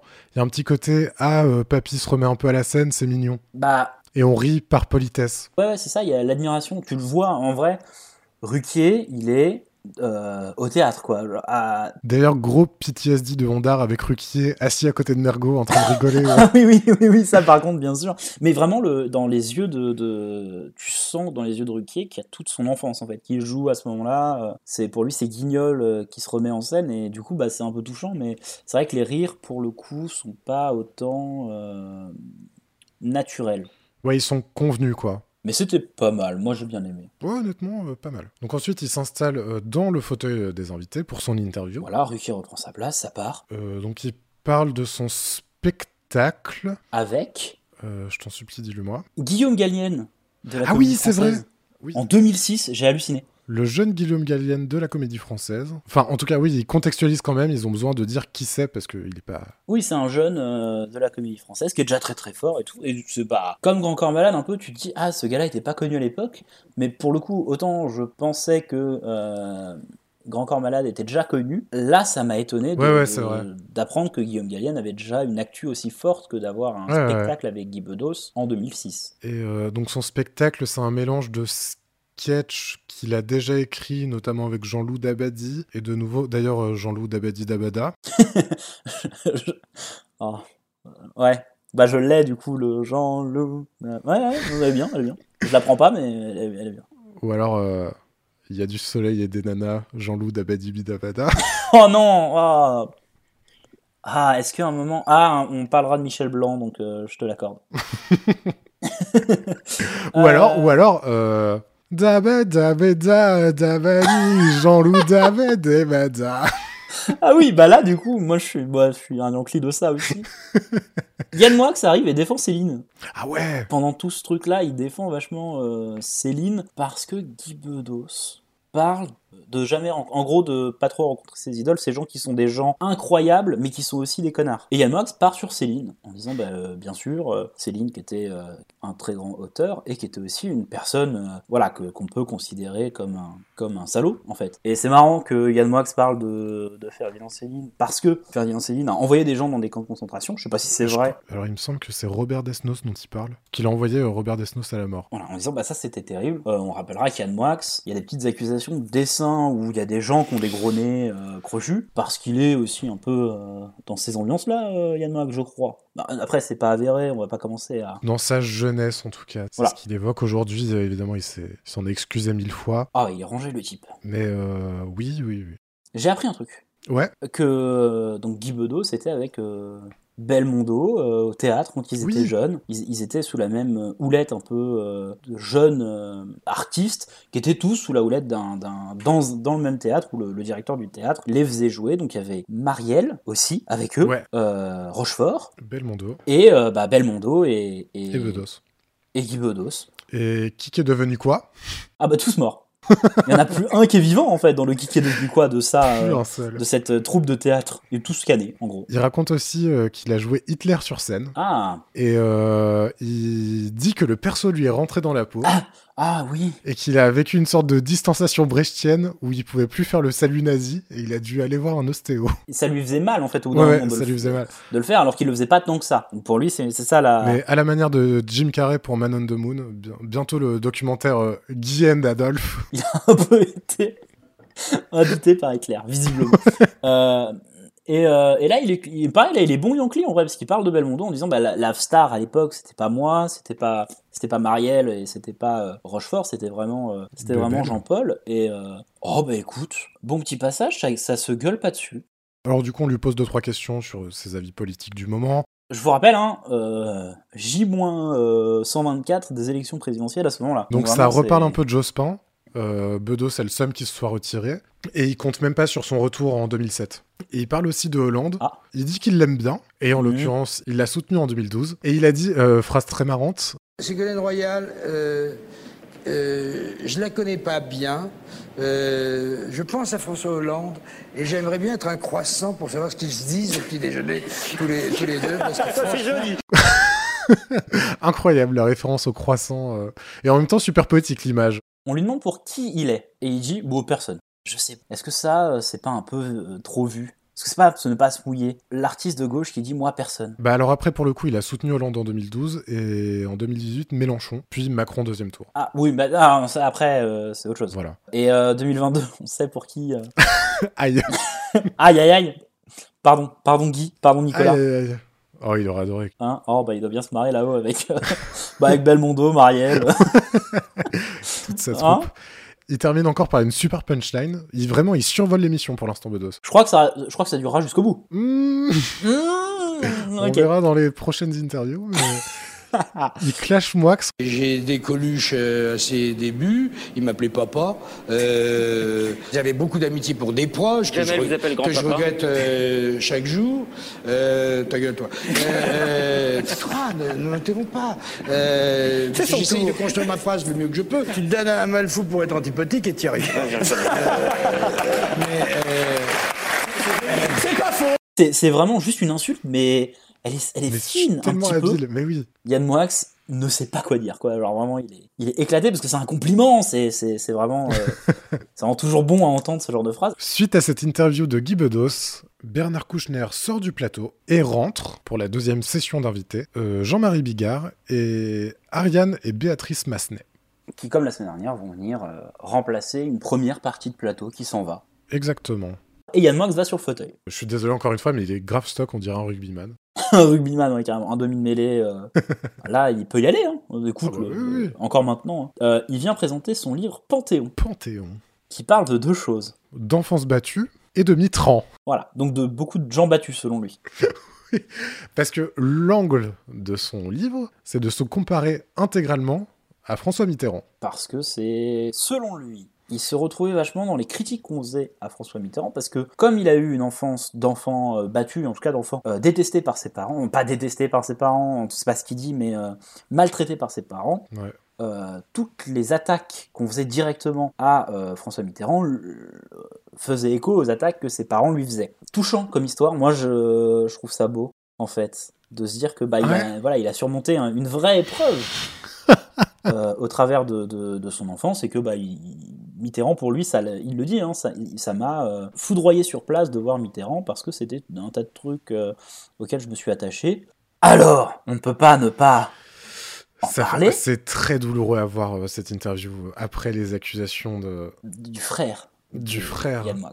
Un rapide euh, retour sur les accusations du frère de Yann Moix. Florian, en trois mots. En 2015-14, Yann Moix a sorti un bouquin où il parlait en détail de son enfance battue et sur le fait que son frère euh, avait toutes les faveurs de ses parents, mais lui absolument pas, il se faisait maltraiter. Quelques semaines, jours plus tard, euh, le frère de Yann Moix, Alexandre Moix, a euh, publié une réponse en disant que les choses qu'il a présentées, non seulement c'est pas vrai, mais en plus, il se fait en partie passer pour lui et il présente des choses qu'il aurait vécues, alors qu'en fait, ce serait plutôt son frère qui les a vécues. Voilà, c'est pas tant qu'elles sont pas arrivées, ces Ouais. choses-là, c'est qu'elles sont pas arrivées à Yann Moix. Et même pire que ça, selon son frère, euh, c'était un peu Yann Moix. Qui, c'est- les parents sont pas tellement à mettre en. Oui, et c'était aussi euh, plutôt Yann Moix qui était le bourreau de son frangin. Voilà, selon son frangin, voilà, euh, Yann Moix était une terreur qui le, qui le rendait misérable. Et pour le coup, il y a eu des, des comportements agressifs de la part de Yann Moix envers son frère. Alors, il y a plusieurs trucs parce que, du coup, c'est c'est très flou, les, les médias sont un peu emparés de ça. Toute la famille a été interrogée, donc les parents nient les accusations de Moix, Attends, de quel Moix de, de Yann Moix, pardon. Voilà, donc les parents sont en mode, c'est pas vrai. Mais après, malheureusement dans cette histoire, si les accusations de Yann Mox sont vraies, c'est eux les salauds. C'est ça. Et donc, on peut comprendre qu'ils se cherchent à défendre quoi qu'il arrive. Voilà. Le frangin dit que c'est complètement faux. Ils ont aussi interviewé les amis d'enfance de Moix qui disent que il avait visiblement quand même subi des sévices. On peut pas vraiment savoir. Et euh, aussi la, la grand-mère de Moix qui dit euh, j'ai trouvé j'ai toujours trouvé ma fille très dure avec lui donc c'est très confus et en tout cas en novembre euh, 2021 le tribunal a relaxé Yann Moix du procès en diffamation que lui avait intenté son frangin. Voilà. Donc, est-ce que c'est son frère qui se défend en disant bah, je vais défendre mes parents parce que mes parents m'ont jamais, moi, fait subir de sévices Et le, le livre de Yann Mox, apparemment, est aussi un peu à charge envers euh, Alexandre Mox. Les parents, bon, bah, malheureusement, pas pour être méchant, mais euh, on peut pas les croire dans cette situation puisque c'est eux qui sont euh, mis en cause par leur fils. C'est marrant d'ailleurs que Moix un peu plus tôt ait fait une euh, une analyse ouais de Faut pas croire les enfants. on est dans une société C'est de vrai qu'il sacralisation dit des ça. enfants. Ouais, alors que bon, lui visiblement c'était pas trop ça. On vit dans une société Est-ce que il dit la vérité Est-ce qu'il ment On sait pas. À l'époque, en tout cas, de toute façon, en fait, nous on en parle là, mais personne ne le remet en question. Oui oui, pas du tout. Donc c'est pas du tout le sujet. Euh, il se fait quand même éclater par euh, Michel Pollack dès le début Ouais. en disant euh, bah, vous sacralisez euh, Mitterrand, mais vous faites des, des raccourcis un peu faciles entre ce que vous avez vécu et, et ce qu'il vit. Et puis bon bah le style est dégueulasse. Le style Moix m'insupporte, il se prend pour Céline. Ouais. Encore une fois, donc euh, petite référence Céline, et c'est vrai que on le verra plus tard quand Yann Moix sera polémiste, parce que oui, ça faut en parler aussi. euh, Ah, Deuxième première fois émission, d'affilée. Oh. Ango, invité, euh, des années plus tard, elle sera chroniqueuse. Deuxième Ouais. émission, Yann Moix, des années plus tard, il sera chroniqueur. Il sera chroniqueur. Incroyable. Euh, et d'ailleurs, il dit euh, Oui, mais il y a un style Yann Moix, euh, je l'accepte, je le prends. Euh, alors, il, il- il dit ça au travers des gens euh, qui ont subi des sévices dans leur enfance, qui ont des, un style à eux, qui veulent s'affirmer dans leur style. Ouais. Mais surtout, il parle de Christine Angot en disant bah, vous- et Christine Angot était l'invitée la semaine dernière, et elle a aussi son style à elle. Alors, le. euh, pour des raisons différentes évidemment, mais et ça ne plaît pas à tout le monde en fait. Il dit aussi, voilà, Ouais. moi j'aime beaucoup le style de Christine Angot, mais faut bien se, se le dire en fait, euh, elle n'a pas un style aussi euh, aussi précis que euh, les, les- les normes euh, de la littérature en général, et euh, bah c'est un style voilà qu'on a. Et Mergo est en mode, mais moi j'aime beaucoup le Ouais. style euh, Yann Marx. Mergo adore, Voilà. elle dit J'adore quand vous mettez euh, deux points d'affilée. points. euh, Deux, deux points. Elle demande comment ça s'appelle. Moi, je dis, oh, je sais pas trop. Il a un peu un personnage aussi. euh, Yann Max Ouais, ouais. ultra agaçant. Il en joue vachement. Et euh, en tout cas, Zemmour déteste. Qu'on joue comme ça avec la langue française, qu'on chie sur le style. euh, Ah oui, oui. Il aime pas du tout. Et puis, alors, il connaît extrêmement bien Mitterrand. Ouais. Et du coup, je sais pas pourquoi, mais il a l'air de bien aimer Mitterrand. Ouais, j'imagine que c'est juste en tant que figure républicaine, quoi. Mais du coup, les, les, les approximations que fait Yann Mox lui plaisent pas trop. Il y a un truc un peu savoureux. Donc vraiment, tout le bouquin, c'est euh, il se compare à Mitterrand dans une espèce d'ego trip parce qu'il a vécu euh, des choses euh, très perturbantes à l'époque où il était président. Il dit notamment une anecdote le jour où il s'est pris une claque de sa mère. En fait, le jour où Mitterrand était élu, il s'est pris une claque de sa mère Ah parce que Mitterrand a été élu. Et là, Ah, tout le ouais. monde se fout un peu de sa Oh là gueule. là. Ouais, parce que ouais, c'est ouais. quand même... euh, Personne n'y croit, quoi. Il est- Mais il y a deux trucs. Mais il est face à Giscard, Mitterrand, à ce moment-là. Et à l'époque, ça apparaissait petit à petit qui est euh, président. Le Alors, c'est visage toujours de- le cas du président, aujourd'hui, oui. Mais c'est des pixels qui se rapprochent, et ça forme le visage euh, du président à l'époque, ou de la présidente. À l'époque, c'était des traits qui apparaissaient par le haut de la télé. Et ça, ré- ça relève un crâne chauve.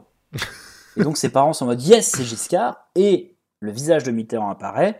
Et lui éclate de rire parce que ses parents se sont trompés. Et sa mère, lui, visiblement, assène une, une baffe qu'il trouve, lui, très violente de ce qu'il en dit. Donc ça, c'est le premier truc où, bah là, le public vraiment se moque de lui. Et ensuite, il parle du fait qu'il aimait bien la BD. Ah. Et du coup, ses parents faisaient l'association BD et PD, PD. qui est, euh, qui est une insulte que tu fais pas à un enfant. Tu fais pas aux gens, donc à un enfant, c'est moi. je- je- J'ai entendu ça, je t'en c'est abusé. Et j'étais en- là, t'es un peu compatissant si tu veux. Maintenant, si on revient en- sur le fait qu'on peut douter de ces allégations, euh, Et moi, que c'est fan pas de des BD, blagues, c'est non, c'est pas ça. parce qu'il y a ça aussi. non, c'est euh, des blagues. C'est pas, c'est pas une blague d'adulte, ça. C'est d'adulte des années 80, je sais pas. Tu- Hmm, Est-ce que c'est une blague d'adulte de dire ah euh, BD et PD ou alors tu vois pas un enfant qui qui se moque de son frère en train de lire Ouais, ouais, une BD en l'insultant. Bah, voilà, c'est ju- je prendrai pas parti en disant que c'est plutôt Yann Moix qui a tabassé son frère ou que c'est euh, ses parents qui ont tabassé Yann Moix. Mais l'anecdote, je sais pas. Après, tu, je- visiblement, t'as pas l'air de- de d'accepter ma théorie. Non, non, non, si je l'accepte. en ouais, c'est vrai que ça paraît pas très crédible. Non, bon, voilà, juste ça paraît pas. Comme trop- le coup de la tarte, euh, ça, c'est très romanesque en fait. Donc du Ouais. coup, on a envie d'imaginer que c'est moi qui l'a complètement euh, inventé, Inventé, et, ouais. et les polémiques sur sur euh, son frère euh, donnent raison à cette théorie, oui. Mais c'est N'aide pas, ouais, compliqué de- voilà. Ah, Après, est-ce que j'aurais eu le, la, la même, euh, le même chemin de pensée si j'ai- s'il n'y avait pas eu Ouais, y a euh, peut-être ça. la défense de son frère euh, qui, qui dit que c'est pas du tout ce qui s'est passé et que c'était Yann Mox qui était violent Je ne sais pas. Mais là, il se passe un truc. Parce que pendant 12 secondes, on n'était pas loin d'une tentative de meurtre. Le bon Laurent Ruquier, ouais. quand on parle du style Yann Moix, dit bah oui, il fait un peu ce qu'il veut, il brise un peu les codes. À ce niveau-là, c'est vrai qu'Yann Moix, il est un peu comme vous, monsieur Bedos. Et là, Guy Bedos, il y a un regard qu'il fait à Laurent Ruquier, mais comme s'il allait lui arracher la glotte, quoi. C'est parce que, alors Guy Bedos, depuis le début, il arrête pas de se prendre la tête avec Yann Moix, mais alors là, à deux doigts de lui péter la gueule. hein. Ah, ça lui plaît pas du tout. Ah non, ça lui plaît pas. du tout. Il y a pas, y a pas un mot. C'est tout dans le regard. Ouais. Et c'est très violent.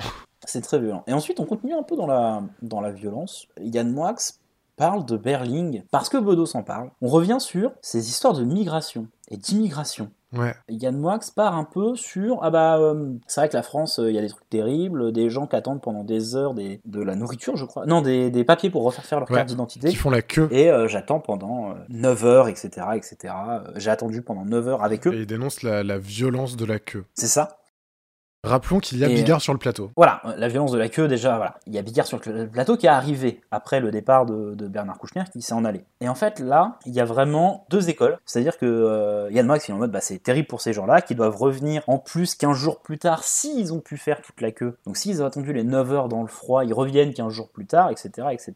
Ils font cette queue qui est terrible. Euh, et c'est vrai que c'est très violent d'imposer ça à la France, euh, un peu indigne à ce niveau-là. Zemmour n'est pas d'accord en disant, bah, après, c'est du sans-papier, donc euh, genre, ils peuvent bien attendre dans le froid quand même. Et euh, mais surtout Bigard, en mode, mais je peux pas te laisser te dire ça. La France c'est quand même le seul pays où tu peux la faire cette queue là à attendre. euh, Alors bien sûr t'attends pendant des heures, mais euh, oh, je, je peux pas te laisser dire. ça. Et ils se prennent la tête tous les deux. Ouais.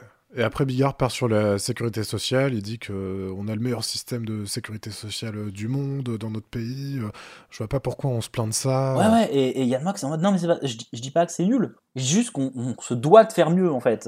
C'est Ouais. ça le- le- l'idée Et puis de- oui, ça alors, n'empêche mais- pas de, de noter la violence symbolique, effectivement, du fait d'attendre des heures. euh, Ouais, mais alors ils sont, alors ils sont pas les couilles, euh, Ouais, Bigard. ouais, ouais. Il est parti Et sur il est en son mode, truc, euh, c'est inacceptable ce que tu es en train de dire, tu peux pas cracher sur la France comme ça, euh, est-ce qu'il y a d'autres pays qui font ça Euh, Bon. Au début, on était sur le ouin-ouin de Yann Moix et sur son ego trip euh, de se Ouais. comparer à Mitterrand. Ah oui, d'ailleurs, euh, sur le ouin-ouin, il y avait euh, Ruquier qui le tacle un peu en disant euh, vous, quand- vous prenez quand même pas pour de la merde. Et Moix qui dit Vous savez, mes parents m'ont tellement pris pour de la merde dans Ah mon oui. enfance, donc maintenant je fais tout pour pas faire comme eux. Ouais, ouais, et euh, il en profite pour dire, mais vous êtes en train, là, dans votre livre, vous flinguez tous les autres auteurs euh, qui ont gagné des prix, quoi, genre, euh, qui sont un peu votre génération d'auteurs, vous vous permettez de les, de les attaquer, et lui, il dit juste, bah, j'ai le droit de dire que je trouve que c'est de la merde, en fait, euh, quand même. Il a une image de, de un petit peu fouteur de merde et d'enf- de, de jeune génie. Oui, oui, de, de mec qui a pas peur. euh, Il a eu le prix Goncourt jeune, je crois. Plus tard, il aura le prix Renaudot, etc.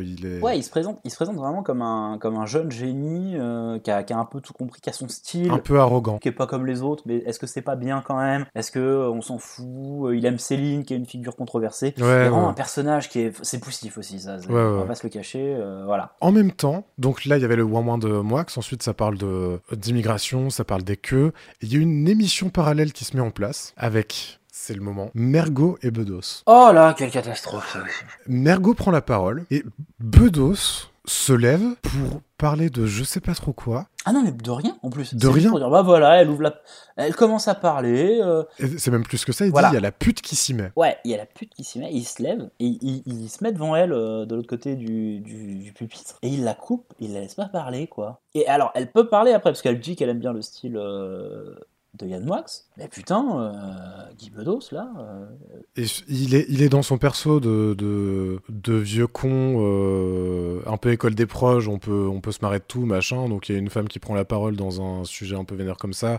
Oh bah c'est la Donc, on la pute qui traite de s'y pute. met. Oh bah. Et euh, Mergot devient immédiatement ma nouvelle invitée préf de, de l'émission. Elle se défend merveilleusement bien. Elle a une super punchline. Bedos lui dit, lui coupe la parole, lui dit tu baises. Et euh, Mergot lui dit moi je baise, mais toi ça fait longtemps que non. Ouais, que tu baisses plus, ouais. Mais parce que Bedos, à ce moment-là, il- il- moi, il m'a perdu.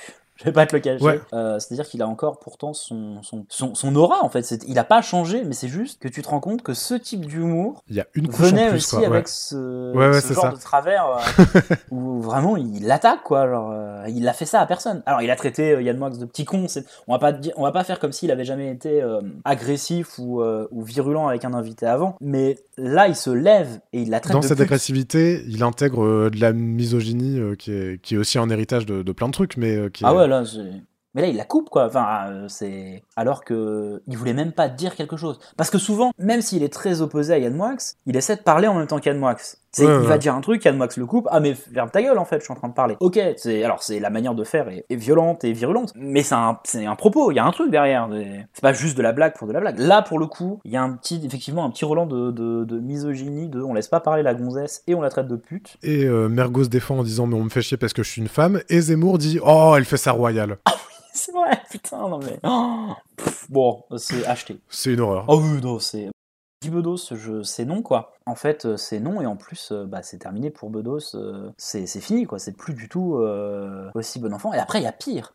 Il y a quoi Ah bah, c'est pas à ce moment-là qu'il qu'il s'assoit, il se rassoit à côté d'elle. Ah oui Ah bah oui C'est-à-dire que ça va un peu plus loin que ça. Mais je vais laisser Florian en parler parce que c'est lui qui l'a remarqué, je crois. Ouais, je l'ai remarqué en fait. Donc ils se rassient à côté d'elle, ils font un peu la paix, ils ont une espèce de regard un peu Mais complice. il y a une passe d'armes de quelques mots où euh, ils- ils- ils rigolent ensemble. Ouais, où ça redevient un peu bon enfant. Et là, Bedos lui met la main dans le dos, très bas, Ah bah, très voire bas, oui. la pince. Alors, au niveau de la, de la hanche, mais bas, quoi. Ouais, vraiment bas. de la quoi. hanche, de la... De la, De ouais, la- ouais, de la chute de enfin, rein, bref. Ouais, voilà, de la chute, c'est ça, de la chute de rein. Et elle a un regard... Mergo a un regard assassin qui efface tous les, les petits mots complices qu'ils ont eu juste avant et qui rend tout l'échange, là, les cinq dernières minutes, euh, horrible. Ouais, et elle regarde vraiment au loin euh, quelqu'un, on sait pas qui, mais un peu en mode, mais il est malade en fait, qu'est-ce qu'il fout à me toucher comme ça euh Voilà, bon bah Guy Bedos qui, qui a complètement dérapé sur ce moment de l'émission. Isabelle Mergo, c'est une tristesse monumentale de, de, de cette situation. Mais, bon, bon point, euh, Polak et Zemmour se cassent. Enfin. Et puis c'est Isabelle Mergot qui vient sur le fauteuil.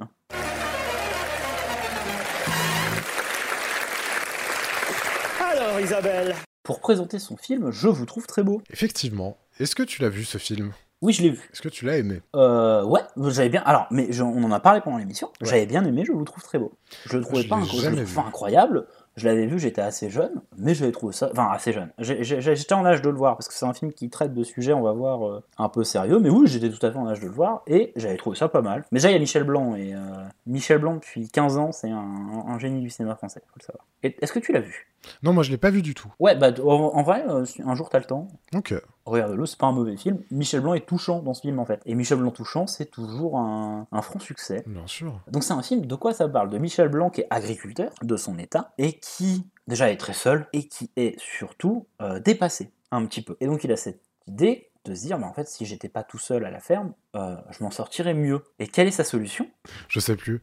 C'est de. Ah Bah, bah, c'est- c'est- C'est une agence matrimoniale, ouais. Ouais, c'est ça. euh, qui lui propose bah, donc plein de jeunes femmes euh, qui viennent de Roumanie principalement euh, et qui cherchent donc à se marier en France pour avoir les papiers français. Encore une fois, 2006-2007, visiblement, c'est dans les esprits de tout le monde. Euh, et, euh, et lui accepte, il rencontre beaucoup de gens et donc bah, toutes les, les femmes euh, qu'il rencontre via cette agence matrimoniale. euh, tout de suite, c'est je vous trouve très beau. euh, alors visiblement, voilà, il y a un petit peu de racisme dans, dans le traitement de ces personnages. dans- J'avoue voilà, que la des- bande-annonce m'a pas fait rêver. euh. non, non, l'abondance, je suis d'accord. Mais euh, voilà, euh, qui, qui vont tout de suite essayer de, de, de, de mettre en avant la personne qu'elle rencontre pour lui plaire et avoir des papiers. Et lui, ça va pas lui plaire en fait. Il s'en fout déjà parce que c'est des gens qui sont plutôt des citadins. Des- donc, c'est des, c'est des jeunes femmes qui ont l'air d'être euh, plutôt à la ville et euh, qui sont pas honnêtes selon lui parce qu'il est pas très beau. Et du coup, il, voilà, et, euh, il rencontre finalement une femme qui lui dit bah, Je vous trouve. Lui, il dit bah, Très beau. Elle fait Non, je- c'est pas ce que j'aurais dit. Euh, donc visiblement, selon lui, pas une idiote. Et ça raconte en fait bah, le fait que lui, plus que de, de servir de vaisseau pour que cette femme ait ses papiers, va finir par développer des vrais sentiments pour elle, et un petit peu elle aussi. Et donc c'est un joli film d'Isabelle Mergo. D'accord, bah, je, je te l'accorde. Mais c'est vrai que euh, au début, si, si tu m'avais pas dit que ce film est vraiment bien, j'aurais j'aurais imaginé une euh, comédie française un peu lourdingue. sur Ah ouais, des- non, non, c'est pas du tout l'ambiance. Au contraire, c'est un peu mélancolique. Ok. Et c'est plein de bons sentiments. Et Ruquier le met en avant. Ça, Il y, a des re- il y a des reproches qui vous sont faits, comme quoi Oui. votre, euh, votre film est un peu plein de bons sentiments. Et elle s'en défend en disant Mais bah, c'est pas tellement euh, un reproche. Ouais, ouais, elle le prend très C'est bien, vrai, en fait. elle l'accepte, Ouais. elle le prend. Elle dit euh, c'est vrai que les spectateurs sont contents quand ils sortent du film, bah, c'est plutôt agréable. Ouais, ouais, c'est ça, c'est ça. Et puis, euh, ils font encore ce truc d'inviter donc une des actrices du film, Pendant deux minutes, en guise comme, de comme Serge surprise. Zaboukine euh, la semaine dernière. Ouais, il s'agit de Eva Darlan. Donc, l'actrice qui joue la, la, la personne qui tient l'agence matrimoniale. Voilà. Et quelle horreur encore Elle s'assoit et puis elle dit plus rien. C'est, elle est juste là. Elle dit, non, si, quand même, elle dit, ah oui, euh, Ruquier lui pose quand même une question comment elle est en tant que réalisatrice, euh, Isabelle Merco Parce que moi, je la connais, ils se connaissent bien, c'est vrai. Oui, oui, oui. Euh, Mergo et Ruquier. Donc, ils sont en mode, alors, euh, qu'est-ce que c'est en réalisatrice Euh, j'ai- J'aimerais bien être une petite souris pour voir euh, Isabelle Mergo sur le tournage. Et bon, bah, ça va. En gros, ouais. ouais, bah écoute, y a rien à dire. hein. Et c'est tout. Et euh, ils font une petite rétrospective de, des films de Mergot. Et ça, je m'en souvenais. Et il s'avère que, en gros, euh, tous les films euh, dont il parle, globalement, elle a joué euh, des prostituées. Ouais, donc elle dit Ah, je veux une pute à chaque fois qu'ils disent un nom de personnage. Et là, euh, c'est- ce qu'elle dit, c'est En fait, je sais pas pourquoi ils me donnaient des noms dans les films. Pourquoi les personnages avaient des noms Parce que de toute façon, personne les appelait. Elles étaient là pour être euh, des podiches euh, à moitié à poil. Et euh, souvent, j'étais nu et je jouais une prostituée. Et je me souviens de ça parce que elle dit pas le mot prostituée, euh, Isabelle Mergo. Elle dit Je jouais une pute. Ouais. Et je sais pas, c'est c'est gravé dans ma mémoire. Ce qui veut dire que la deuxième émission, je l'ai vue Ça, c'est exceptionnel. Je me rappelle de ce passage et du passage suivant qui est euh, Jean-Marie Billard. Alors, euh, moi, j'avais encore noté deux, trois trucs Ouais, vas-y. sur euh, Mergot. Donc, elle dit que- qu'elle a joué que des rôles de pute, qu'elle a joué que dans des navets, et que ça l'intéressait pas tant que ça. Et que d'ailleurs, en fait, ce qu'elle voulait, c'était pas forcément jouer dans des bons films, mais juste euh, faire de l'argent en tant que comédienne, et peu importe le Ouais, rôle. ouais. Et euh, elle a dit un truc très marrant. euh, elle a dit euh, à chaque fois que je joue des scènes d'amour, c'est vraiment pas avec des avions. Donc, elle parle de Crémades. Oui.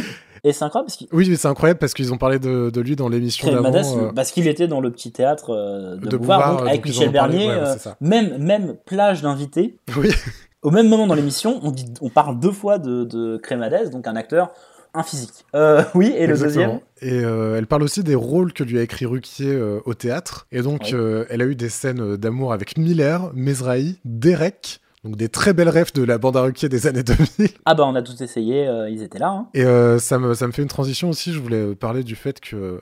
Il y avait une critique qui revenait beaucoup avec les émissions de Ruquier, notamment On n'est pas couché, c'est le fait que Ruquier distillait ses potes, les potes de sa bande. Donc on le voit ne serait-ce que dans les deux premières émissions. Il y avait Ah Bernier, bah. Mergot, Moix qui avait fait euh, partie de sa bande à France Inter et qui refera partie plus tard de, de la bande, euh, Bigard. Bigard, ouais. Et Ouais, donc ouais, c'était une ouais, critique qui c'est- revenait tout le temps, euh, ouais il fait la promo de ses potes, machin. euh, et euh, moi je l'ai toujours défendu euh, face à ça, Ruquier, parce que je défends Ruquier quoi qu'il arrive. Oui, toi, s'il y a une critique pour Ruquier, de toute façon, elle n'est pas surtout, légitime. et c'est que surtout des quand ragots. j'étais ado, euh, aucun esprit critique, euh, Ruki a Ouais, raison. ouais, ouais, quoi qu'il- ouais, quoi ouais. qu'il en Ouais, coûte. Mais là, t'es- avec plus d'esprit critique, t'as toujours ce point de vue, n'est-ce pas Je pense que c'est pas forcément bienvenu comme remarque, parce qu'en fait, la bande à Ruquier, il y a au bas mot 150 personnes. Donc évidemment, si tu fais une, euh, une émission euh, culturelle, tu vas recevoir ces 150 personnes à un moment ou à un autre, et elles vont forcément faire partie de, de- de ton pack d'invités, quoi. Et bah, il- il- alors, Michel Bernier, euh, c'est une pièce de théâtre parmi d'autres pièces de théâtre de Michel Bernier. Ok. Ouais. Un film avec Michel Blanc en 2006, c'est Ouais. une vraie info culturelle. Ouais, ouais, ouais, Jean-Marie Bigard qui sort un nouveau spectacle. évidemment. Le mec a rempli le Stade de France euh, lors de son dernier spectacle. C'est une vraie info culturelle. C'est des vraies actualités culturelles. Alors, il invite ses potes. Bah oui, en fait, il est entouré d'artistes. C'est ça. Et il se trouve qu'il y, a des- il y a des moments où il invite des artistes dans son émission. Et tu regardes aujourd'hui un C'est à vous qui est à peu près euh, la même euh, ligne édito en termes d'invités, par exemple. Ah oui. Bah, une fois sur euh, quatre émissions, tu retrouves quelqu'un qui a participé euh, à un- une émission de Ruquier, quoi. Oui, non mais bien sûr, à la bande à Ruquier, ben oui, évidemment en fait, puisque la, la grande majorité du pas français y est passé à un moment ou à un autre. Et c'est encore pire maintenant, ou même dans la sphère euh, humoristique. Ouais. Putain, si à chaque fois qu'un nouvel humoriste sort un spectacle et que euh, Laurent Ruquier peut pas les inviter parce que c'est la bande à Ruquier, mais putain, il invite aucun humoriste, c'est lui qui a lancé la moitié des trucs en France. c'est ça. Et de l'autre côté, bah il a, attends, il est aux grosses têtes le gars, bah ouais, ouais, ouais, ouais. Bah oui, évidemment. Tiens, ça me fait penser, faudra que j'enregistre euh, les enfants de la télé. Parce qu'il y a Gueuluc. Euh, Oh merde. non, mais voilà, oui. Elle est, elle, est, elle est pas bienvenue, effectivement, cette critique. Je la trouve pas très bienvenue. Euh, parce que c'est un vrai film, là, qui sort et qui a fait des, des entrées, en plus. Bah oui, Moins oui. que King Kong, selon Isabelle Mergo. c'est vrai. Tout juste moins que King Kong. à peine moins. Ce qui est la défense de Baffy pour les clés de la bagnole. J'étais face à Star Wars. Donc sachez-le, sans Star Wars, bah, euh, bienvenue chez HT, se serait fait chier dessus par les clés de la bagnole. En tout cas, euh, l'interview de Mergo se termine. Elle revient sur le banc des invités avec Eva Darlan, qui va rester mais qui va pas piper un mot. Jusqu'à la fin, voilà, ouais. Et euh, on va avoir une preuve du fait que Ruquier, non, ne passe pas son temps à distiller les gens de sa bande, puisque c'est l'heure de la chronique, la deuxième chronique de Jean-Luc Lemoine. Ah oui Le médiateur. Le médiateur. Il reste l'interview de Jean-Marie Bigard, l'interview de Sarah Massenet, mais avant, Jean-Luc, un point sur les émissions de la semaine passée. Bon, Ça Alors me là, fait il y a. C'est engageant, la, euh, la promesse. Ah bah là, euh, il respecte. Mais le problème, c'est que moi, il m'a fait mal au cul. Et est-ce- pourquoi Est-ce que tu sais pourquoi Alors moi, il y a déjà deux trucs. Vas-y, ouais. Le premier truc, c'est que donc le principe de sa chronique, on le répète, c'est de prendre les extraits de l'épisode précédent dont on n'est pas couché pour en parler. Il s'avère que sur la première, il a fait un peu autre chose, il a parlé d'autres émissions télé, Mais il pouvait pas. Mais voilà, il pouvait pas. Donc il a parlé d'autres émissions télé. Et là, il continue de parler et d'autres émissions de télé et de On n'est pas couché. Donc déjà, c'est à moitié assumé. Ça m'agace un peu.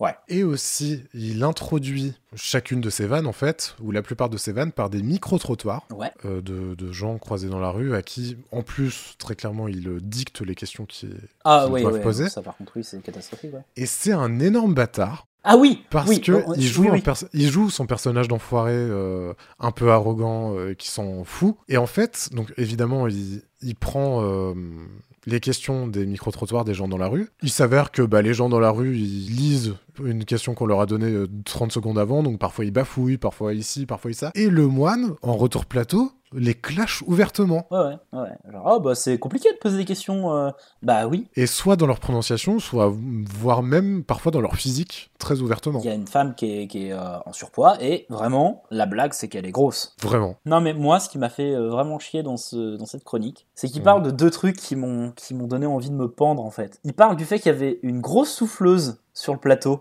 Ah et oui que dis donc les cheveux des gens. et ça, bah, c'est une... c'est- on s'est fait la réflexion en fait, comme des connards nous la semaine dernière. Et regardez, il arrête pas de répéter Jean-Louis Murat euh, Ruquier parce que Jean-Louis Murat l'écoute pas et qui tient pas son émission. Et en fait, je me dis mais putain, mais en fait, je- dans une autre vie, l'un nous deux est Jean-Luc Lemoine. Parce qu'on s'est fait les mêmes réflexions. Mais en plus, euh, le- les extraits de Le Moine, je trouve, sont mal euh, choisis parce que. euh, donc, il prend par exemple sur la clim, il prend euh, un éventail de tous les invités qui, c'est vrai, ont la clim sur la gueule. Il prend Bernier, mais c'est pas un extrait, euh, c'est pas l'extrait le plus significatif, alors qu'il y a vraiment des plans où. À, à la limite, j'ai- j'ai redécouvert que Guigou avait les cheveux qui Ouais, flottaient ouais. vachement. Et, euh, et Murat aussi, que, qui sont Ouais. donc les, les invités qui ont les cheveux les plus longs de toute l'émission. donc il a pris des, des- des images où ça marche bien, mais sur euh, vraiment. Bernier, c'était euh, C'était- saisissant quoi. Il en prend Ah oui, pas c'était une. tellement Alors peut-être évident. qu'il a pas rematé toute l'émission. Peut-être qu'il est pas taré. Euh, T'imagines Faudrait, faudrait être fou pour tout remater. euh, Alors que tu y peu étais trop, en en plus vrai. pour le coup, lui, Ouais, il, ouais. y- il y était vraiment. Euh, mais voilà, c'est deux, deux trucs que nous on a, on a remarqué, mais il fait aussi un truc un peu malhonnête en disant regardez Arnaud Klarsfeld, qui était donc un invité la semaine dernière, bouge hyper lentement et parle très lentement, et donc quand on est en Ah fois oui, deux, ça c'est absurde. tout le monde accélère euh, beaucoup. Regardez Laurent Ruquier qui parle déjà vite, mitraille les mots, et Arnaud Kars- Klarsfeld parle normalement. Et regardez, même quand il bouge, il- on a l'impression qu'il bouge un peu au ralenti alors que c'est vraiment en x2. Ça ne marche pas. Ça ne marche Il a l'air d'être en absolument pas, accéléré en ouais. fait, euh, Arnaud Klarsfeld. Il parle peut-être effectivement un poil plus lentement, mais. euh, Ah ouais, non, mais pas en x2, ça marche pas du tout. ou- Non, vraiment pas. C'est- Et à aucun moment ça marche. Bon, euh, déjà ça c'était naze. Et après, bon, bah, on a tapé sur Nolwenn Laura. Ouais, il parle de la Starac, de Nolwenn. euh, Il y a, il y a le samouraï, Captain Samurai Flower qui est présent. Ah oui. Voilà. Oui, parce que c'était sur un prime de la Starac, durant lequel euh, le- Nolwenn chantait avec euh, Pascal, Captain Samurai Flower, Obispo, Qui a des beaux avec yeux. son énorme tresse, son crâne chauve. Et euh, il y a aussi, donc il y a des refs à la Starac, il y a aussi des refs à Fort Boyard, Ah avec une superbe blague. Pff, Je sais plus dans quel contexte, je donne même pas le contexte, c'est juste. Alors il y avait Passe-Partout, il y avait Passe-Temps, il y avait Passe-Muraille, et maintenant il y a Passe-le-Winge. Ah oui Il y a ça et il limite le père Fouras. Ah oui, il y a une séquence horrible, un montage. Pourquoi où- Bah, extrait. Je vais vous parler du transit intestinal. Alors d'abord, l'aliment rentre par la bouche, puis il se déplace. Je suis en train de faire le montage et là actuellement à l'image, il y a un candidat de Fort Boyard qui passe dans un tunnel très étroit. Voilà. Par où ressort-il Je vais vous montrer. Non, je crois qu'on a bien compris là. C'est donc. euh, oui. Ouais, voilà. Ah voilà, c'était drôle. Hein. Ah bah putain, et mal limité, mais bon, je limite pareil, donc je vais pas juger. bon, il dégage. euh, Là, pour le coup, la semaine dernière, on a fait la, la critique qui savait pas parler et qu'on n'était pas en mesure de juger parce que nous-mêmes, on parle pas très bien. Ouais. Normalement, si tout s'est bien passé, vous avez entendu tout à l'heure euh, que moi, je me suis lancé sur un texte que j'avais écrit et que j'ai lu euh, sur les, les invités qui étaient pas là. Je me suis chié tout le long, je le sais. Mais je me considère quand même supérieur à Jean-Luc Lemoine parce que là, il a bouffé mais tout ce qui est possible de bouffer. Et il s'en moque et il regarde euh, Ruquier en disant Oui, oui, J'ai raté. oui, c'est vrai. C'est mais en fait son attitude est insupportable. Que ce soit un perso ou pas, il est il est pas pro. je, je pense qu'il y va avec cet angle-là, mais que c'est aussi un peu, c'est un peu lui. Mais après, il, il aurait très bien pu faire quelque chose de différent. tu vois, Ça ne Ouais ouais. Florence, Florence Foresti, euh, elle vient à chaque fois un personnage différent. Lui, il vient avec un personnage. En fait, c'est juste un peu lui, quoi. Donc, euh, Bah c'est ça. Donc la frontière est un peu floue. c'était un peu mieux. On verra la semaine prochaine s'il redit des trucs euh, qu'on a dit. Ouais, mais c'était un peu mieux en vrai, En vrai, c'était un peu mieux. Bah pff, parce ouais, qu'il respecte le cahier des charges. c'est ça. Voilà, voilà. Encore une fois, hein, on est très hypé par euh, par chaque chronique de Jean-Luc Lemoyne. Dès qu'on le voit arriver, on se dit ah merde, ça, qu'il y a ça. Maintenant, il est l'heure de l'interview de Jean-Marie Bigard. Les grosses couilles. Mais avant ça, Ah. Garou était invité en première partie. Ah mon dieu. Ah mon dieu, oui, il l'était. Je dois t'annoncer qu'il est. hum, Je l'ai contacté Ah et euh, ça manquait de live. Il s'avère que il a. ré-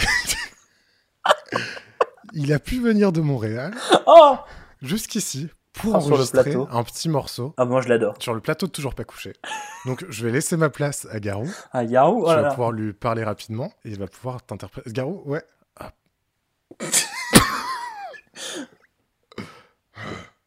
Bonjour. Oh, putain. Oh la vache Ah bah Garou, dis donc Bonjour. Oh, c'est mieux. Je suis Garou.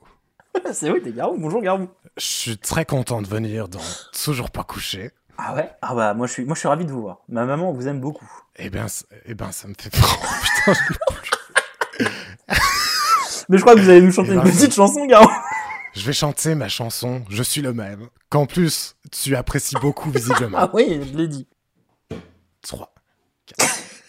Je suis le même que t'as connu, celui-là même qui t'a ému. Je suis le même que t'as voulu, qui malgré lui t'aura déçu. Je suis le même que t'as aimé.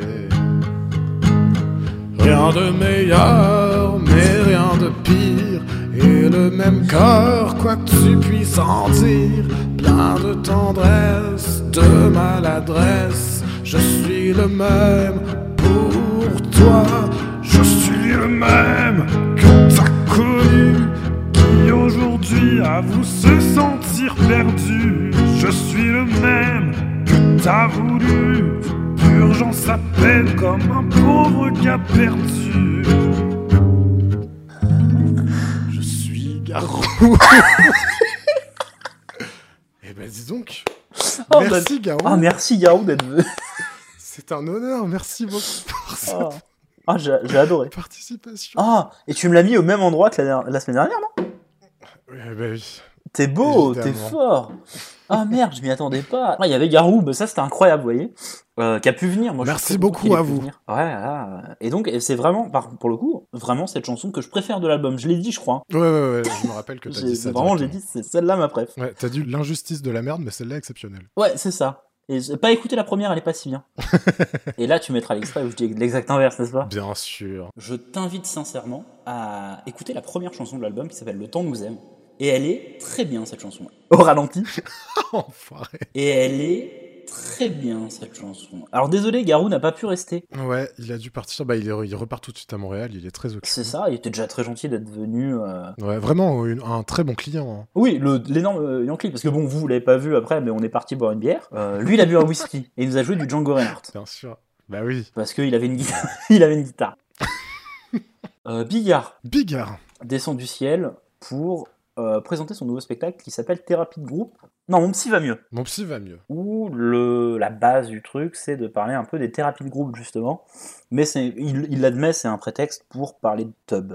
En gros, Bah oui, c'est- après, c'est voilà, c'est Bigard, donc ça fait du, du Bigard dans le texte, euh, des extraits qu'on nous montre. il fait une petite Jean-Claude Brissot en disant euh, Non, mais je comprends pas pourquoi le sexe c'est aussi tabou. euh, Ah Le sexe ça fait partie de tout. Tout le monde baise. Un peu à la Brissot la semaine dernière Un qui peu à la disait, Brissot. mais Si, si on est là, c'est parce que nos grands-parents ont baisé. Oui, oui, euh, oui. je vois pas oui, oui. pourquoi Bah, on ils- parle pas de Je ça. pense qu'il y a un peu le même, euh, le- la même fixation sur le sexe. Bigard en joue beaucoup plus de manière humoristique. Et euh, Bigard, il y a même une discussion assez sérieuse sur les maisons closes. Ah oui. Ça part sur ça à un moment. Est-ce que vous pensez qu'on devrait rouvrir les maisons closes Ouais, avant ça, il y a quand même, euh, du coup, euh, Bigard est introduit avec des extraits de sketch du spectacle. Oui, tout à fait. Et alors, moi j'ai rigolé, mais parce que j'étais fatigué, un peu parce que non, t'as rigolé parce que tu t'es un bon Yankee de Bigard, n'est-ce pas En vrai, non, j'étais en craquage, je me suis mis à exploser de rire sur le sketch de Mémé dans les orties. Ah oui, c'est vrai Et- qu'il y a ça, pousser mémé dans les orties. Et encore une Ouais, fois, ouais, ça ouais. c'est un truc dont je me souviens.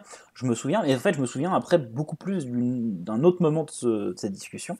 Ce qui montre quand même qu'à 10 ans, j'avais regardé cette émission. Ce qui me laisse à penser que mes parents avaient regardé la première, et que comme Ouais. c'était un samedi soir, j'avais pu euh, rester devant la télé assez tard. Mais là je me rappelle vraiment de la fin de l'émission, et c'est marrant parce que c'est ça qui me marque le plus. Donc M- Mergot et, euh, et Bigard. Et effectivement, les extraits ont beaucoup fait rire Florian. euh, Parce qu'il adore. Parce qu'il était très tard. Sachez-le, il est il- Uniquement. Il est fan. Il a été au Stade de France. À 4 ans. Parce que tes parents sont des malades. non, non. Tu sais, euh, Non, je sais voir jamais. euh, Bigard euh, mimer euh, un- une Non, araignée j'ai- j'ai- qui sodomise euh, une autre araignée, c'était. euh, c'était En naturel. revanche, en revanche, on l'a évidemment regardé chaque année quand il était rediffusé sur W9. euh, Ah, J'en ai regardé. En vrai, j'en ai regardé beaucoup des spectacles. Je suis en train de me dire que j'en ai vraiment vu beaucoup euh, des spectacles de Bigard et que il y a des sketchs qui ont été écrits avec Palmade. Oui. Et c'est les sketchs les moins euh, vulgaires et pas de vulgarité. Ouais. Selon, c'est c'est une règle qu'im- qu'imposait euh, Euh, Palmade, Il en parle dans son interview de On n'est pas couché, euh, qui est notre bible. l'interview fondatrice, qui est la Bible officielle de l'émission. Et il dit voilà, moi je- j'acceptais de travailler avec, Je- avec Jean-Marie, mais à condition qu'il n'y ait pas de grossièreté. Et effectivement, c'est- en vrai, c'est des bons sketchs. Non. Euh, Bah, les sketchs, si, sur les expressions, euh, mais, mais dans les orties, justement, c'est. Euh, Ah, oui, d'accord, parce que t'étais fatigué et puis que t'aimes t'aimes vraiment ce, cet humour. Oui, j'étais très fatigué. Ou La chauve-souris, ça, je crois que c'est coécrit par Oui, oui, Palmade, la chauve-souris. c'est- Et un autre sketch qui s'appelle euh, SOS E médecin. Voilà. Sur lequel est donc euh, lancé Bigard. Donc c'est une situation, encore une fois, Mhm. avec une mère qui appelle SOS médecin pour sa fille qui est possédée par le diable. Voilà. Et le gars d'SOS Médecin, décalage total entre euh, le film L'Exorciste, dont ça reprend tous les codes, et le type d'SOS Médecin qui est un peu euh, blasé, pas blasé, même pas blasé, qui est juste pro en fait, qui a tout vu dans sa carrière. Et bon, bah le démon c'est une maladie comme une autre, euh, et euh, c'est le- tout ce décalage qui fait le sketch. Et en plus, il y a un peu un angle de euh, les ados, c'est des, c'est des animaux, quoi. Oui, ah oui, il y a ça aussi. C'est vrai qu'à la fin de ce sketch, euh, il y a ce truc où elle répond, hein. Ouais. Alors que, que c'est juste le démon en fait qui parle au travers de la gamine. Qu'est-ce que tu penses de ce sketch en général Euh, pff. Bah, tu vois, j'ai moins ri que euh, Mémé dans les orties.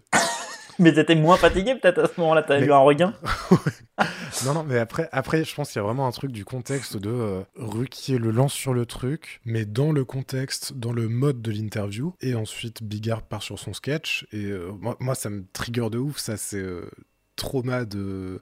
Les chevaliers du fiel chez Drucker, euh, Drucker qui, qui les interviewe et qui les mène progressivement à une vanne de leur spectacle et il lâche 3 minutes de vanne écrite. C'est hyper artificiel, Ça il gâche se tout. lève, Ouais, ouais. ça gâche tout. Ah oui, ça nique tout. Non, mais je suis d'accord.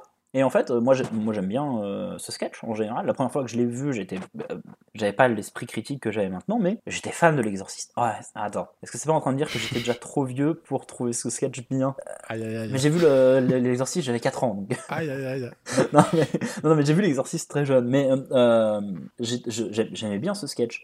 Euh, mais parce qu'il y a des effets de son et lumière dans le sketch d'origine oui, oui, qui renforcent le côté mais putain c'est ça pète de partout et lui il est trop calme et il a pas le temps de le faire il enlève les vannes la moitié des vannes du, du sketch ça marche pas et puis bah c'est c'est pas naturel C'est pas très bien. De toute façon, ce- enfin, on parle un peu de son spectacle, mais après, on va passer à un peu des sujets de société. Ruquier le confronte à son soutien à Sarkozy. Et là, on reparle d'Arditi la semaine dernière. Euh, et il dit, bah voilà, Pierre Arditi a dit, bah oui, c'est un humain en fait. Donc, bah moi, c'est mon ami, Nicolas. Et si euh, il devait pas être élu, bah je serais quand même mon ami en fait. Euh, Si toute la France euh, disait demain, bah on veut pas qu'il soit président et on vote pas pour lui, bah il serait pas d'accord avec sa ligne politique. Euh, Il reste humain derrière. Il a une théorie un peu marrante sur la politique. Il dit s'il y a un mec dur comme Sarkozy à droite, ça va peut-être donner un coup de boost à la gauche, parce qu'elle est molle de la bite en ce moment. Et Ouais. peut-être peut-être qu'elle passera la prochaine fois. Et bah, les prochaines élections 2012, c'est Hollande. Ah, donc tu veux dire que euh, Jean-Marie Bigard, il, Bigard, il, très grand décrypteur euh, politique. euh. il pive bien Ok, bah il pive bien. Ouais. Donc, euh, D'ailleurs, Jean-Marie décrypte. Pourquoi À la manière de Hugo. mais là, ce serait Bigard. Ouais, par exemple. Ah, je demande Je la propose, petite vidéo ouais. de 10 minutes. euh.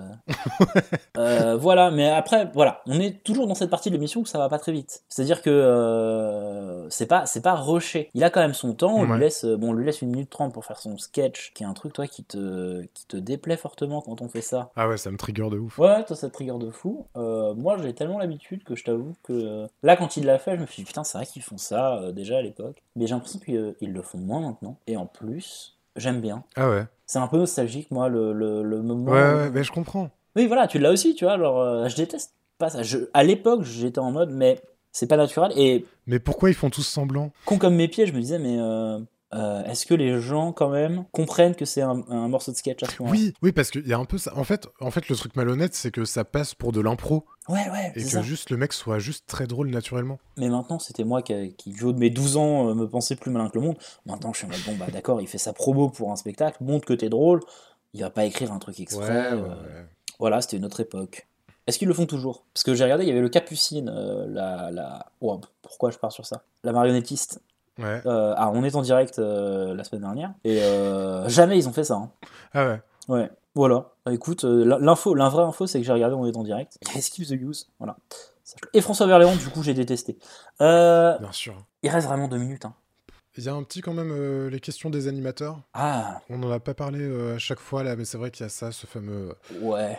Ce fameux happening où on demande à l'invité de choisir parmi quatre animateurs de télévision pour leur poser une question qu'a posée l'un de ces animateurs, euh, encore une fois dans un contexte totalement hors propos. euh, Ouais. Et d'y C'était répondre. qui, là c'était Marc-Olivier Fogiel. Ah oui, et Marco. Il pose quoi comme Et question euh, Big, je sais plus ce que c'est la question, je sais plus ce que c'est la réponse, mais Bigard répond un peu longuement et Ah Ruquier fait encore un petit truc de bâtard.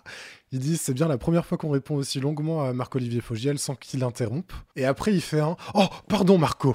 Oui, oh, pardon Marco. Évidemment. Il On envoie t'a- un on t'adore. fion et On, il on t'adore. Oui, fait un oui. petit- et ouais, toi, bien tu sûr. détestes quand tu fais ça. Et c'est marrant qu'ils prennent Marc-Olivier Fogiel, parce que c'est face à Fogiel qui dérapera sur le 11 septembre, en disant que ça n'a jamais existé et que c'est les Américains qui ont tout fait péter. Effectivement. Donc c'est marrant. On peut passer, j'allais dire, à la dernière invitée, mais Et aux Eh non. dernières E Et oui. invitées EES. Euh, on respecte la tradition, la tradition pardon. Elles n'iront pas dans le fauteuil. Leur interview durera moins de 5 minutes. Et on s'en fout un peu. On s'en fout un peu. Et tout, tout le monde. En fait, je comprends pas pourquoi ils ont gardé. Et ça, ils l'ont gardé super longtemps. Cette dernière interview. Ils font poireauter les invités pendant super longtemps. Ouais. Et on les Ils laisse pas ont parler. s- une fenêtre de 5 minutes de promo. Ah ouais, c'est horrible. Euh, pff, je crois qu'elle dure 7 minutes. euh, le- 7 minutes, c'est quand même mieux que euh, euh, Valentin Cambas. Mais l- les spectateurs ont plus aucune attention. Ils Ah s'en non, non, foutent. non, non. Valentin Combas, enfoiré. Mais tu vois, il n'y a pas que les spectateurs. Didier Con. Combas. Non Euh, Robert. euh, Michel. je crois que c'est Robert en vrai. Robert et on l'appelait Michel. Putain. Ah, ce bon vieux Sergueï. Euh, non, non, mais oui, oui, oui, oui. c'est- c'est- ah, Et donc- En fait, c'est juste qu'il faut bien un dernier invité, quoi. Donc là, en l'occurrence, on reçoit Catherine Massenet. Pas... Regarde, bien joué. Bah, je me suis laissé avoir. Béatrice et Ariane. Béatrice et Ariane. Euh, Ariane, bon, bah, Ariane Massenet, hein. Oui, euh, Ariane Massenet, euh, euh, animatrice notamment chez à Canal. Voilà, et puis Béatrice, euh, elle est là. Ah Béatrice, sa sœur. Ouais. On était tellement plus attentifs à l'émission qu'on a essayé de comprendre en direct de quoi elle parlait, alors qu'ils étaient en train d'en parler. Ah oui, parce qu'elle présente un livre qui s'appelle On savait qu'elle présentait un livre. Mère et fille. Alors là, euh, pff, non, non parce que ça parle de Frangine. Ouais, Elles sont là en tant que sœurs. Alors Oui. non, ce qu'on a compris, ce que je crois avoir compris, mais c'est même pas sûr, c'est que c'est un bouquin sur les relations euh, de sororité entre euh, personnalités culturelles. euh, voilà. Donc ça parle de leur propre relation, puisqu'elles sont sœurs. Ah, Voilà, elles parlent de ça, en fait, euh, tout simplement, de ces relations de sœurs, et elles ont fait des interviews, je sais pas, elles ont pris des photos, ça c'est sûr. Ouais, mais pendant, pendant longtemps, on croyait que c'était une enquête sur leur famille. Et en Oui, fait, sur on leur s'est mère. rendu compte que non, c'est. Pas du tout. Ouais, Non, mais c'est vraiment, sur on la- des écoutait rien, relations et alors, de non, frangines pour, pour connues, le coup, quoi. c'est pas présenté, en plus. Oui, non, euh. non. C'est c'est expéditif la manière dont c'est présenté. Vous sortez un livre qui se prénomme Nananin. D'où vient l'idée C'est-à-dire que, en fait, à aucun moment on leur demande, on, on ne présente de quoi ça parle. C'est juste d'où vient l'idée. Euh, Ariane Massenet donne tout le crédit à sa sœur en disant c'est Béatrice, mais ça permettra pas à Béatrice euh, Massenet de- de- d'être beaucoup mise en avant. Toutes les questions vont être à Ariane. Oui, oui. C'est un peu dégueulasse. Le, le- le seul moment où Béatrice Massenet est le centre de l'attention, c'est Jean-Marie Bigard qui allègrement, sur un plan, euh, se penche en avant pour regarder à l'intérieur de son décolleté. Il y a un parfait regard téton. Ah, bah- oh bah là, euh, qu'on- ouais, ouais, qu'on c'est. pourra malheureusement pas diffuser en audio parce que. Ah bah ça va être compliqué de Mais- diffuser un regard, mais vraiment il lui, il lui mate le, le bustier quoi. Genre euh, bon voilà, il- déjà il écoute pas, bon euh, après euh, personne n'écoute à ce moment-là, mais là quand même elle est en train de parler peut-être, lui mate pas les ins. Jean-Marie. C'était donc euh, l'interview très sommaire et très peu intéressante euh, des sœurs Massenet. Merci à elles. C'était trop bien. T'as t'as On a vraiment tout aimé, compris. ouais Bah moi comme j'ai Ouais. tout compris ce qu'elle faisait euh, exactement, j'étais ravi en fait. On peut à présent passer à la rubrique Qui c'est. qui- C'est comment ça s'appelle Qui est C'est- devenu quoi Qui qui- C'est juste que sont-ils devenus hein. C'est l'heure à présent du qui est devenu quoi Pum, pum, pum, pum, pum, pum, pum. Pum, pum, pum, pum, pum, pum, pum, pum, pum, pum, pum, pum. Pum, pum, pum, pum, pum,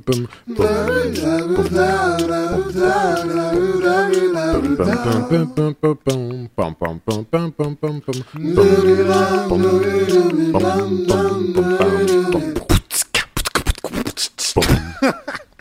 Commençons donc par Garou, le premier invité. Ah bah il est rien devenu, il est devenu garou, il est devenu juré à. Ah, Il à est- Delos, oui, non il a fait donc il a fait de nombreux albums. Euh, il a continué notamment dans Les Enfoirés. Il a fait The Voice. Son dernier album, c'est un album de reprise. Il date de 2019. Il commence à nous manquer un peu. Il a fait disque d'or. Il a absolument rien à prouver à personne. Il est exceptionnel. Non, c'est. Oui, voilà. Ok, d'accord.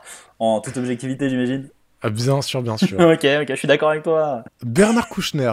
Alors, pour rappel, dans l'interview, Kouchner avait, euh, avait parlé du fait qu'il allait candidater à l'OMS. On a dit tout à l'heure que Ah, c'est mort. Il ne- il n'a pas eu la présidence, c'est mort. Il a aussi dit que, euh, suite à un tacle de Zemmour ou je sais plus qui, il a dit bah, c'est pas non plus la fin de ma carrière politique. en 2010, Alors. il arrête. hein. Alors, d'accord, ouais. Oh, bah, il y a quand même. Non, il y a quand même 4 ans, c'est pas. Oui, il y a quand même 4 ans. Euh, à partir de 2010, il, il fait des, des conférences pour des boîtes privées, des trucs à la con. Il donne quand même son avis, euh, donc en 2012 sur Hollande. Il veut- il y a pas les voter Hollande. Et euh, il soutient Macron en 2017. Ah, bon, c'est. euh, franchement, je... je commence à voir un truc. Je... Ouais, il y a un petit euh, Ouais, ouais. schéma hmm, qui se dessine. Un leitmotiv qui arrive. Peut-être Ouais. que. euh, Ça, ça, se, ça se définira plus avec les autres émissions, mais continuons. Ah, Yann Moix, Bon, bah, Yann Wax a sorti de nombreux bouquins. Il a obtenu le prix Renaudot en 2013. Il a réalisé Cinéman. Ah oui, c'est- c'est un peu le point d'orgue de sa carrière, j'ai l'impression. Ouais, ouais, ouais, je crois. Et il a euh, continué euh, ses collaborations avec euh, Ruquier. Donc déjà sur On n'est pas couché de 2015 à 2018. Et également, euh, il a participé un peu plus activement euh, à son émission de radio. On va se gêner sur Europe 1. Et euh, depuis 2020, il est sur la 8 dans Balance ton poste. Ah bon Notamment avec Eric Nolo. Tu savais pas Mais attends, balance ton pas, c'est le truc de, de Benahim Avant. euh, C'est le truc. Ouais, ouais, c'est l'espèce de. Ouais, ouais. Ah ok. Ah, donc il Les est parti d'une chroniqueurs bande à là-bas. une autre finalement. Exactement. Ouais, bah, de- terri- terrorisant. Et alors, politiquement, on ne sait pas. Politiquement, on sait pas trop. Ouais, il a pas l'air d'être du genre à se mouiller. Mais peut-être qu'il va voter Mitterrand. Oui, sans doute. Yann Max, c'est le c'est le genre à voter Mitterrand. Passons maintenant à Guy Bedos.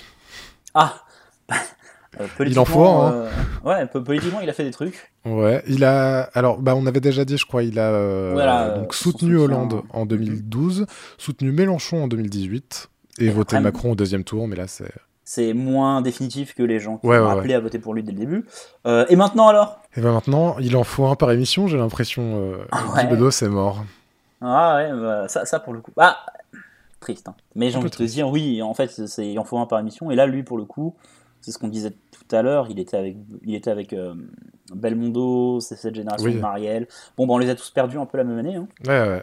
À part euh, le bolos des belles lettres, donc euh, Jean Rochefort, qui est mort un peu en, a- en avance par rapport aux autres. C'est- mais Ouais, sinon- il a, pas, il a pas vécu le Covid, euh, Jean Rochefort. Oh bah, pff, écoute.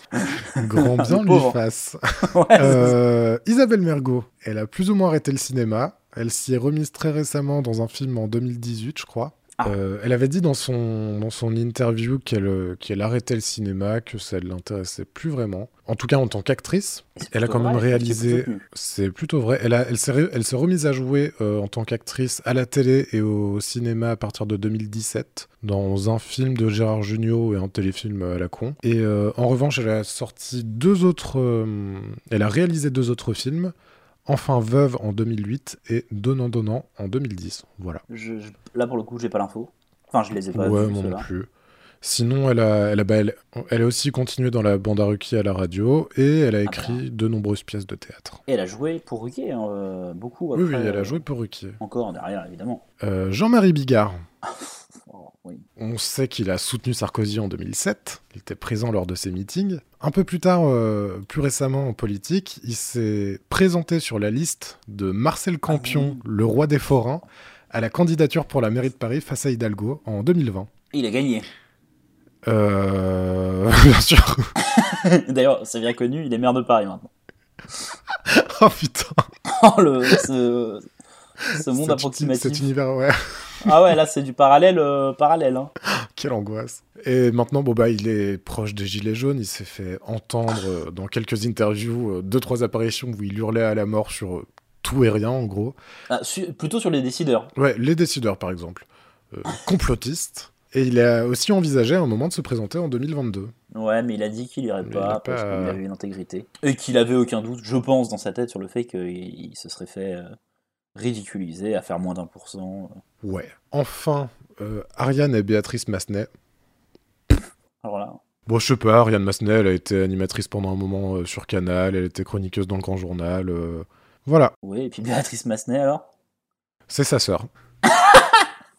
Bah oui Ah ouais, ouais, ouais, ouais. Et on a parlé de tout le monde, donc euh, eh, pas tant de gens qui ont appelé à voter Macron. euh. Ouais. Euh, Yvan, qu'as-tu pensé de cette émission Qu'a-t-on appris Ah, euh, ce que j'ai appris, c'est que Guy Bedos était visionnaire, mais un peu un porc.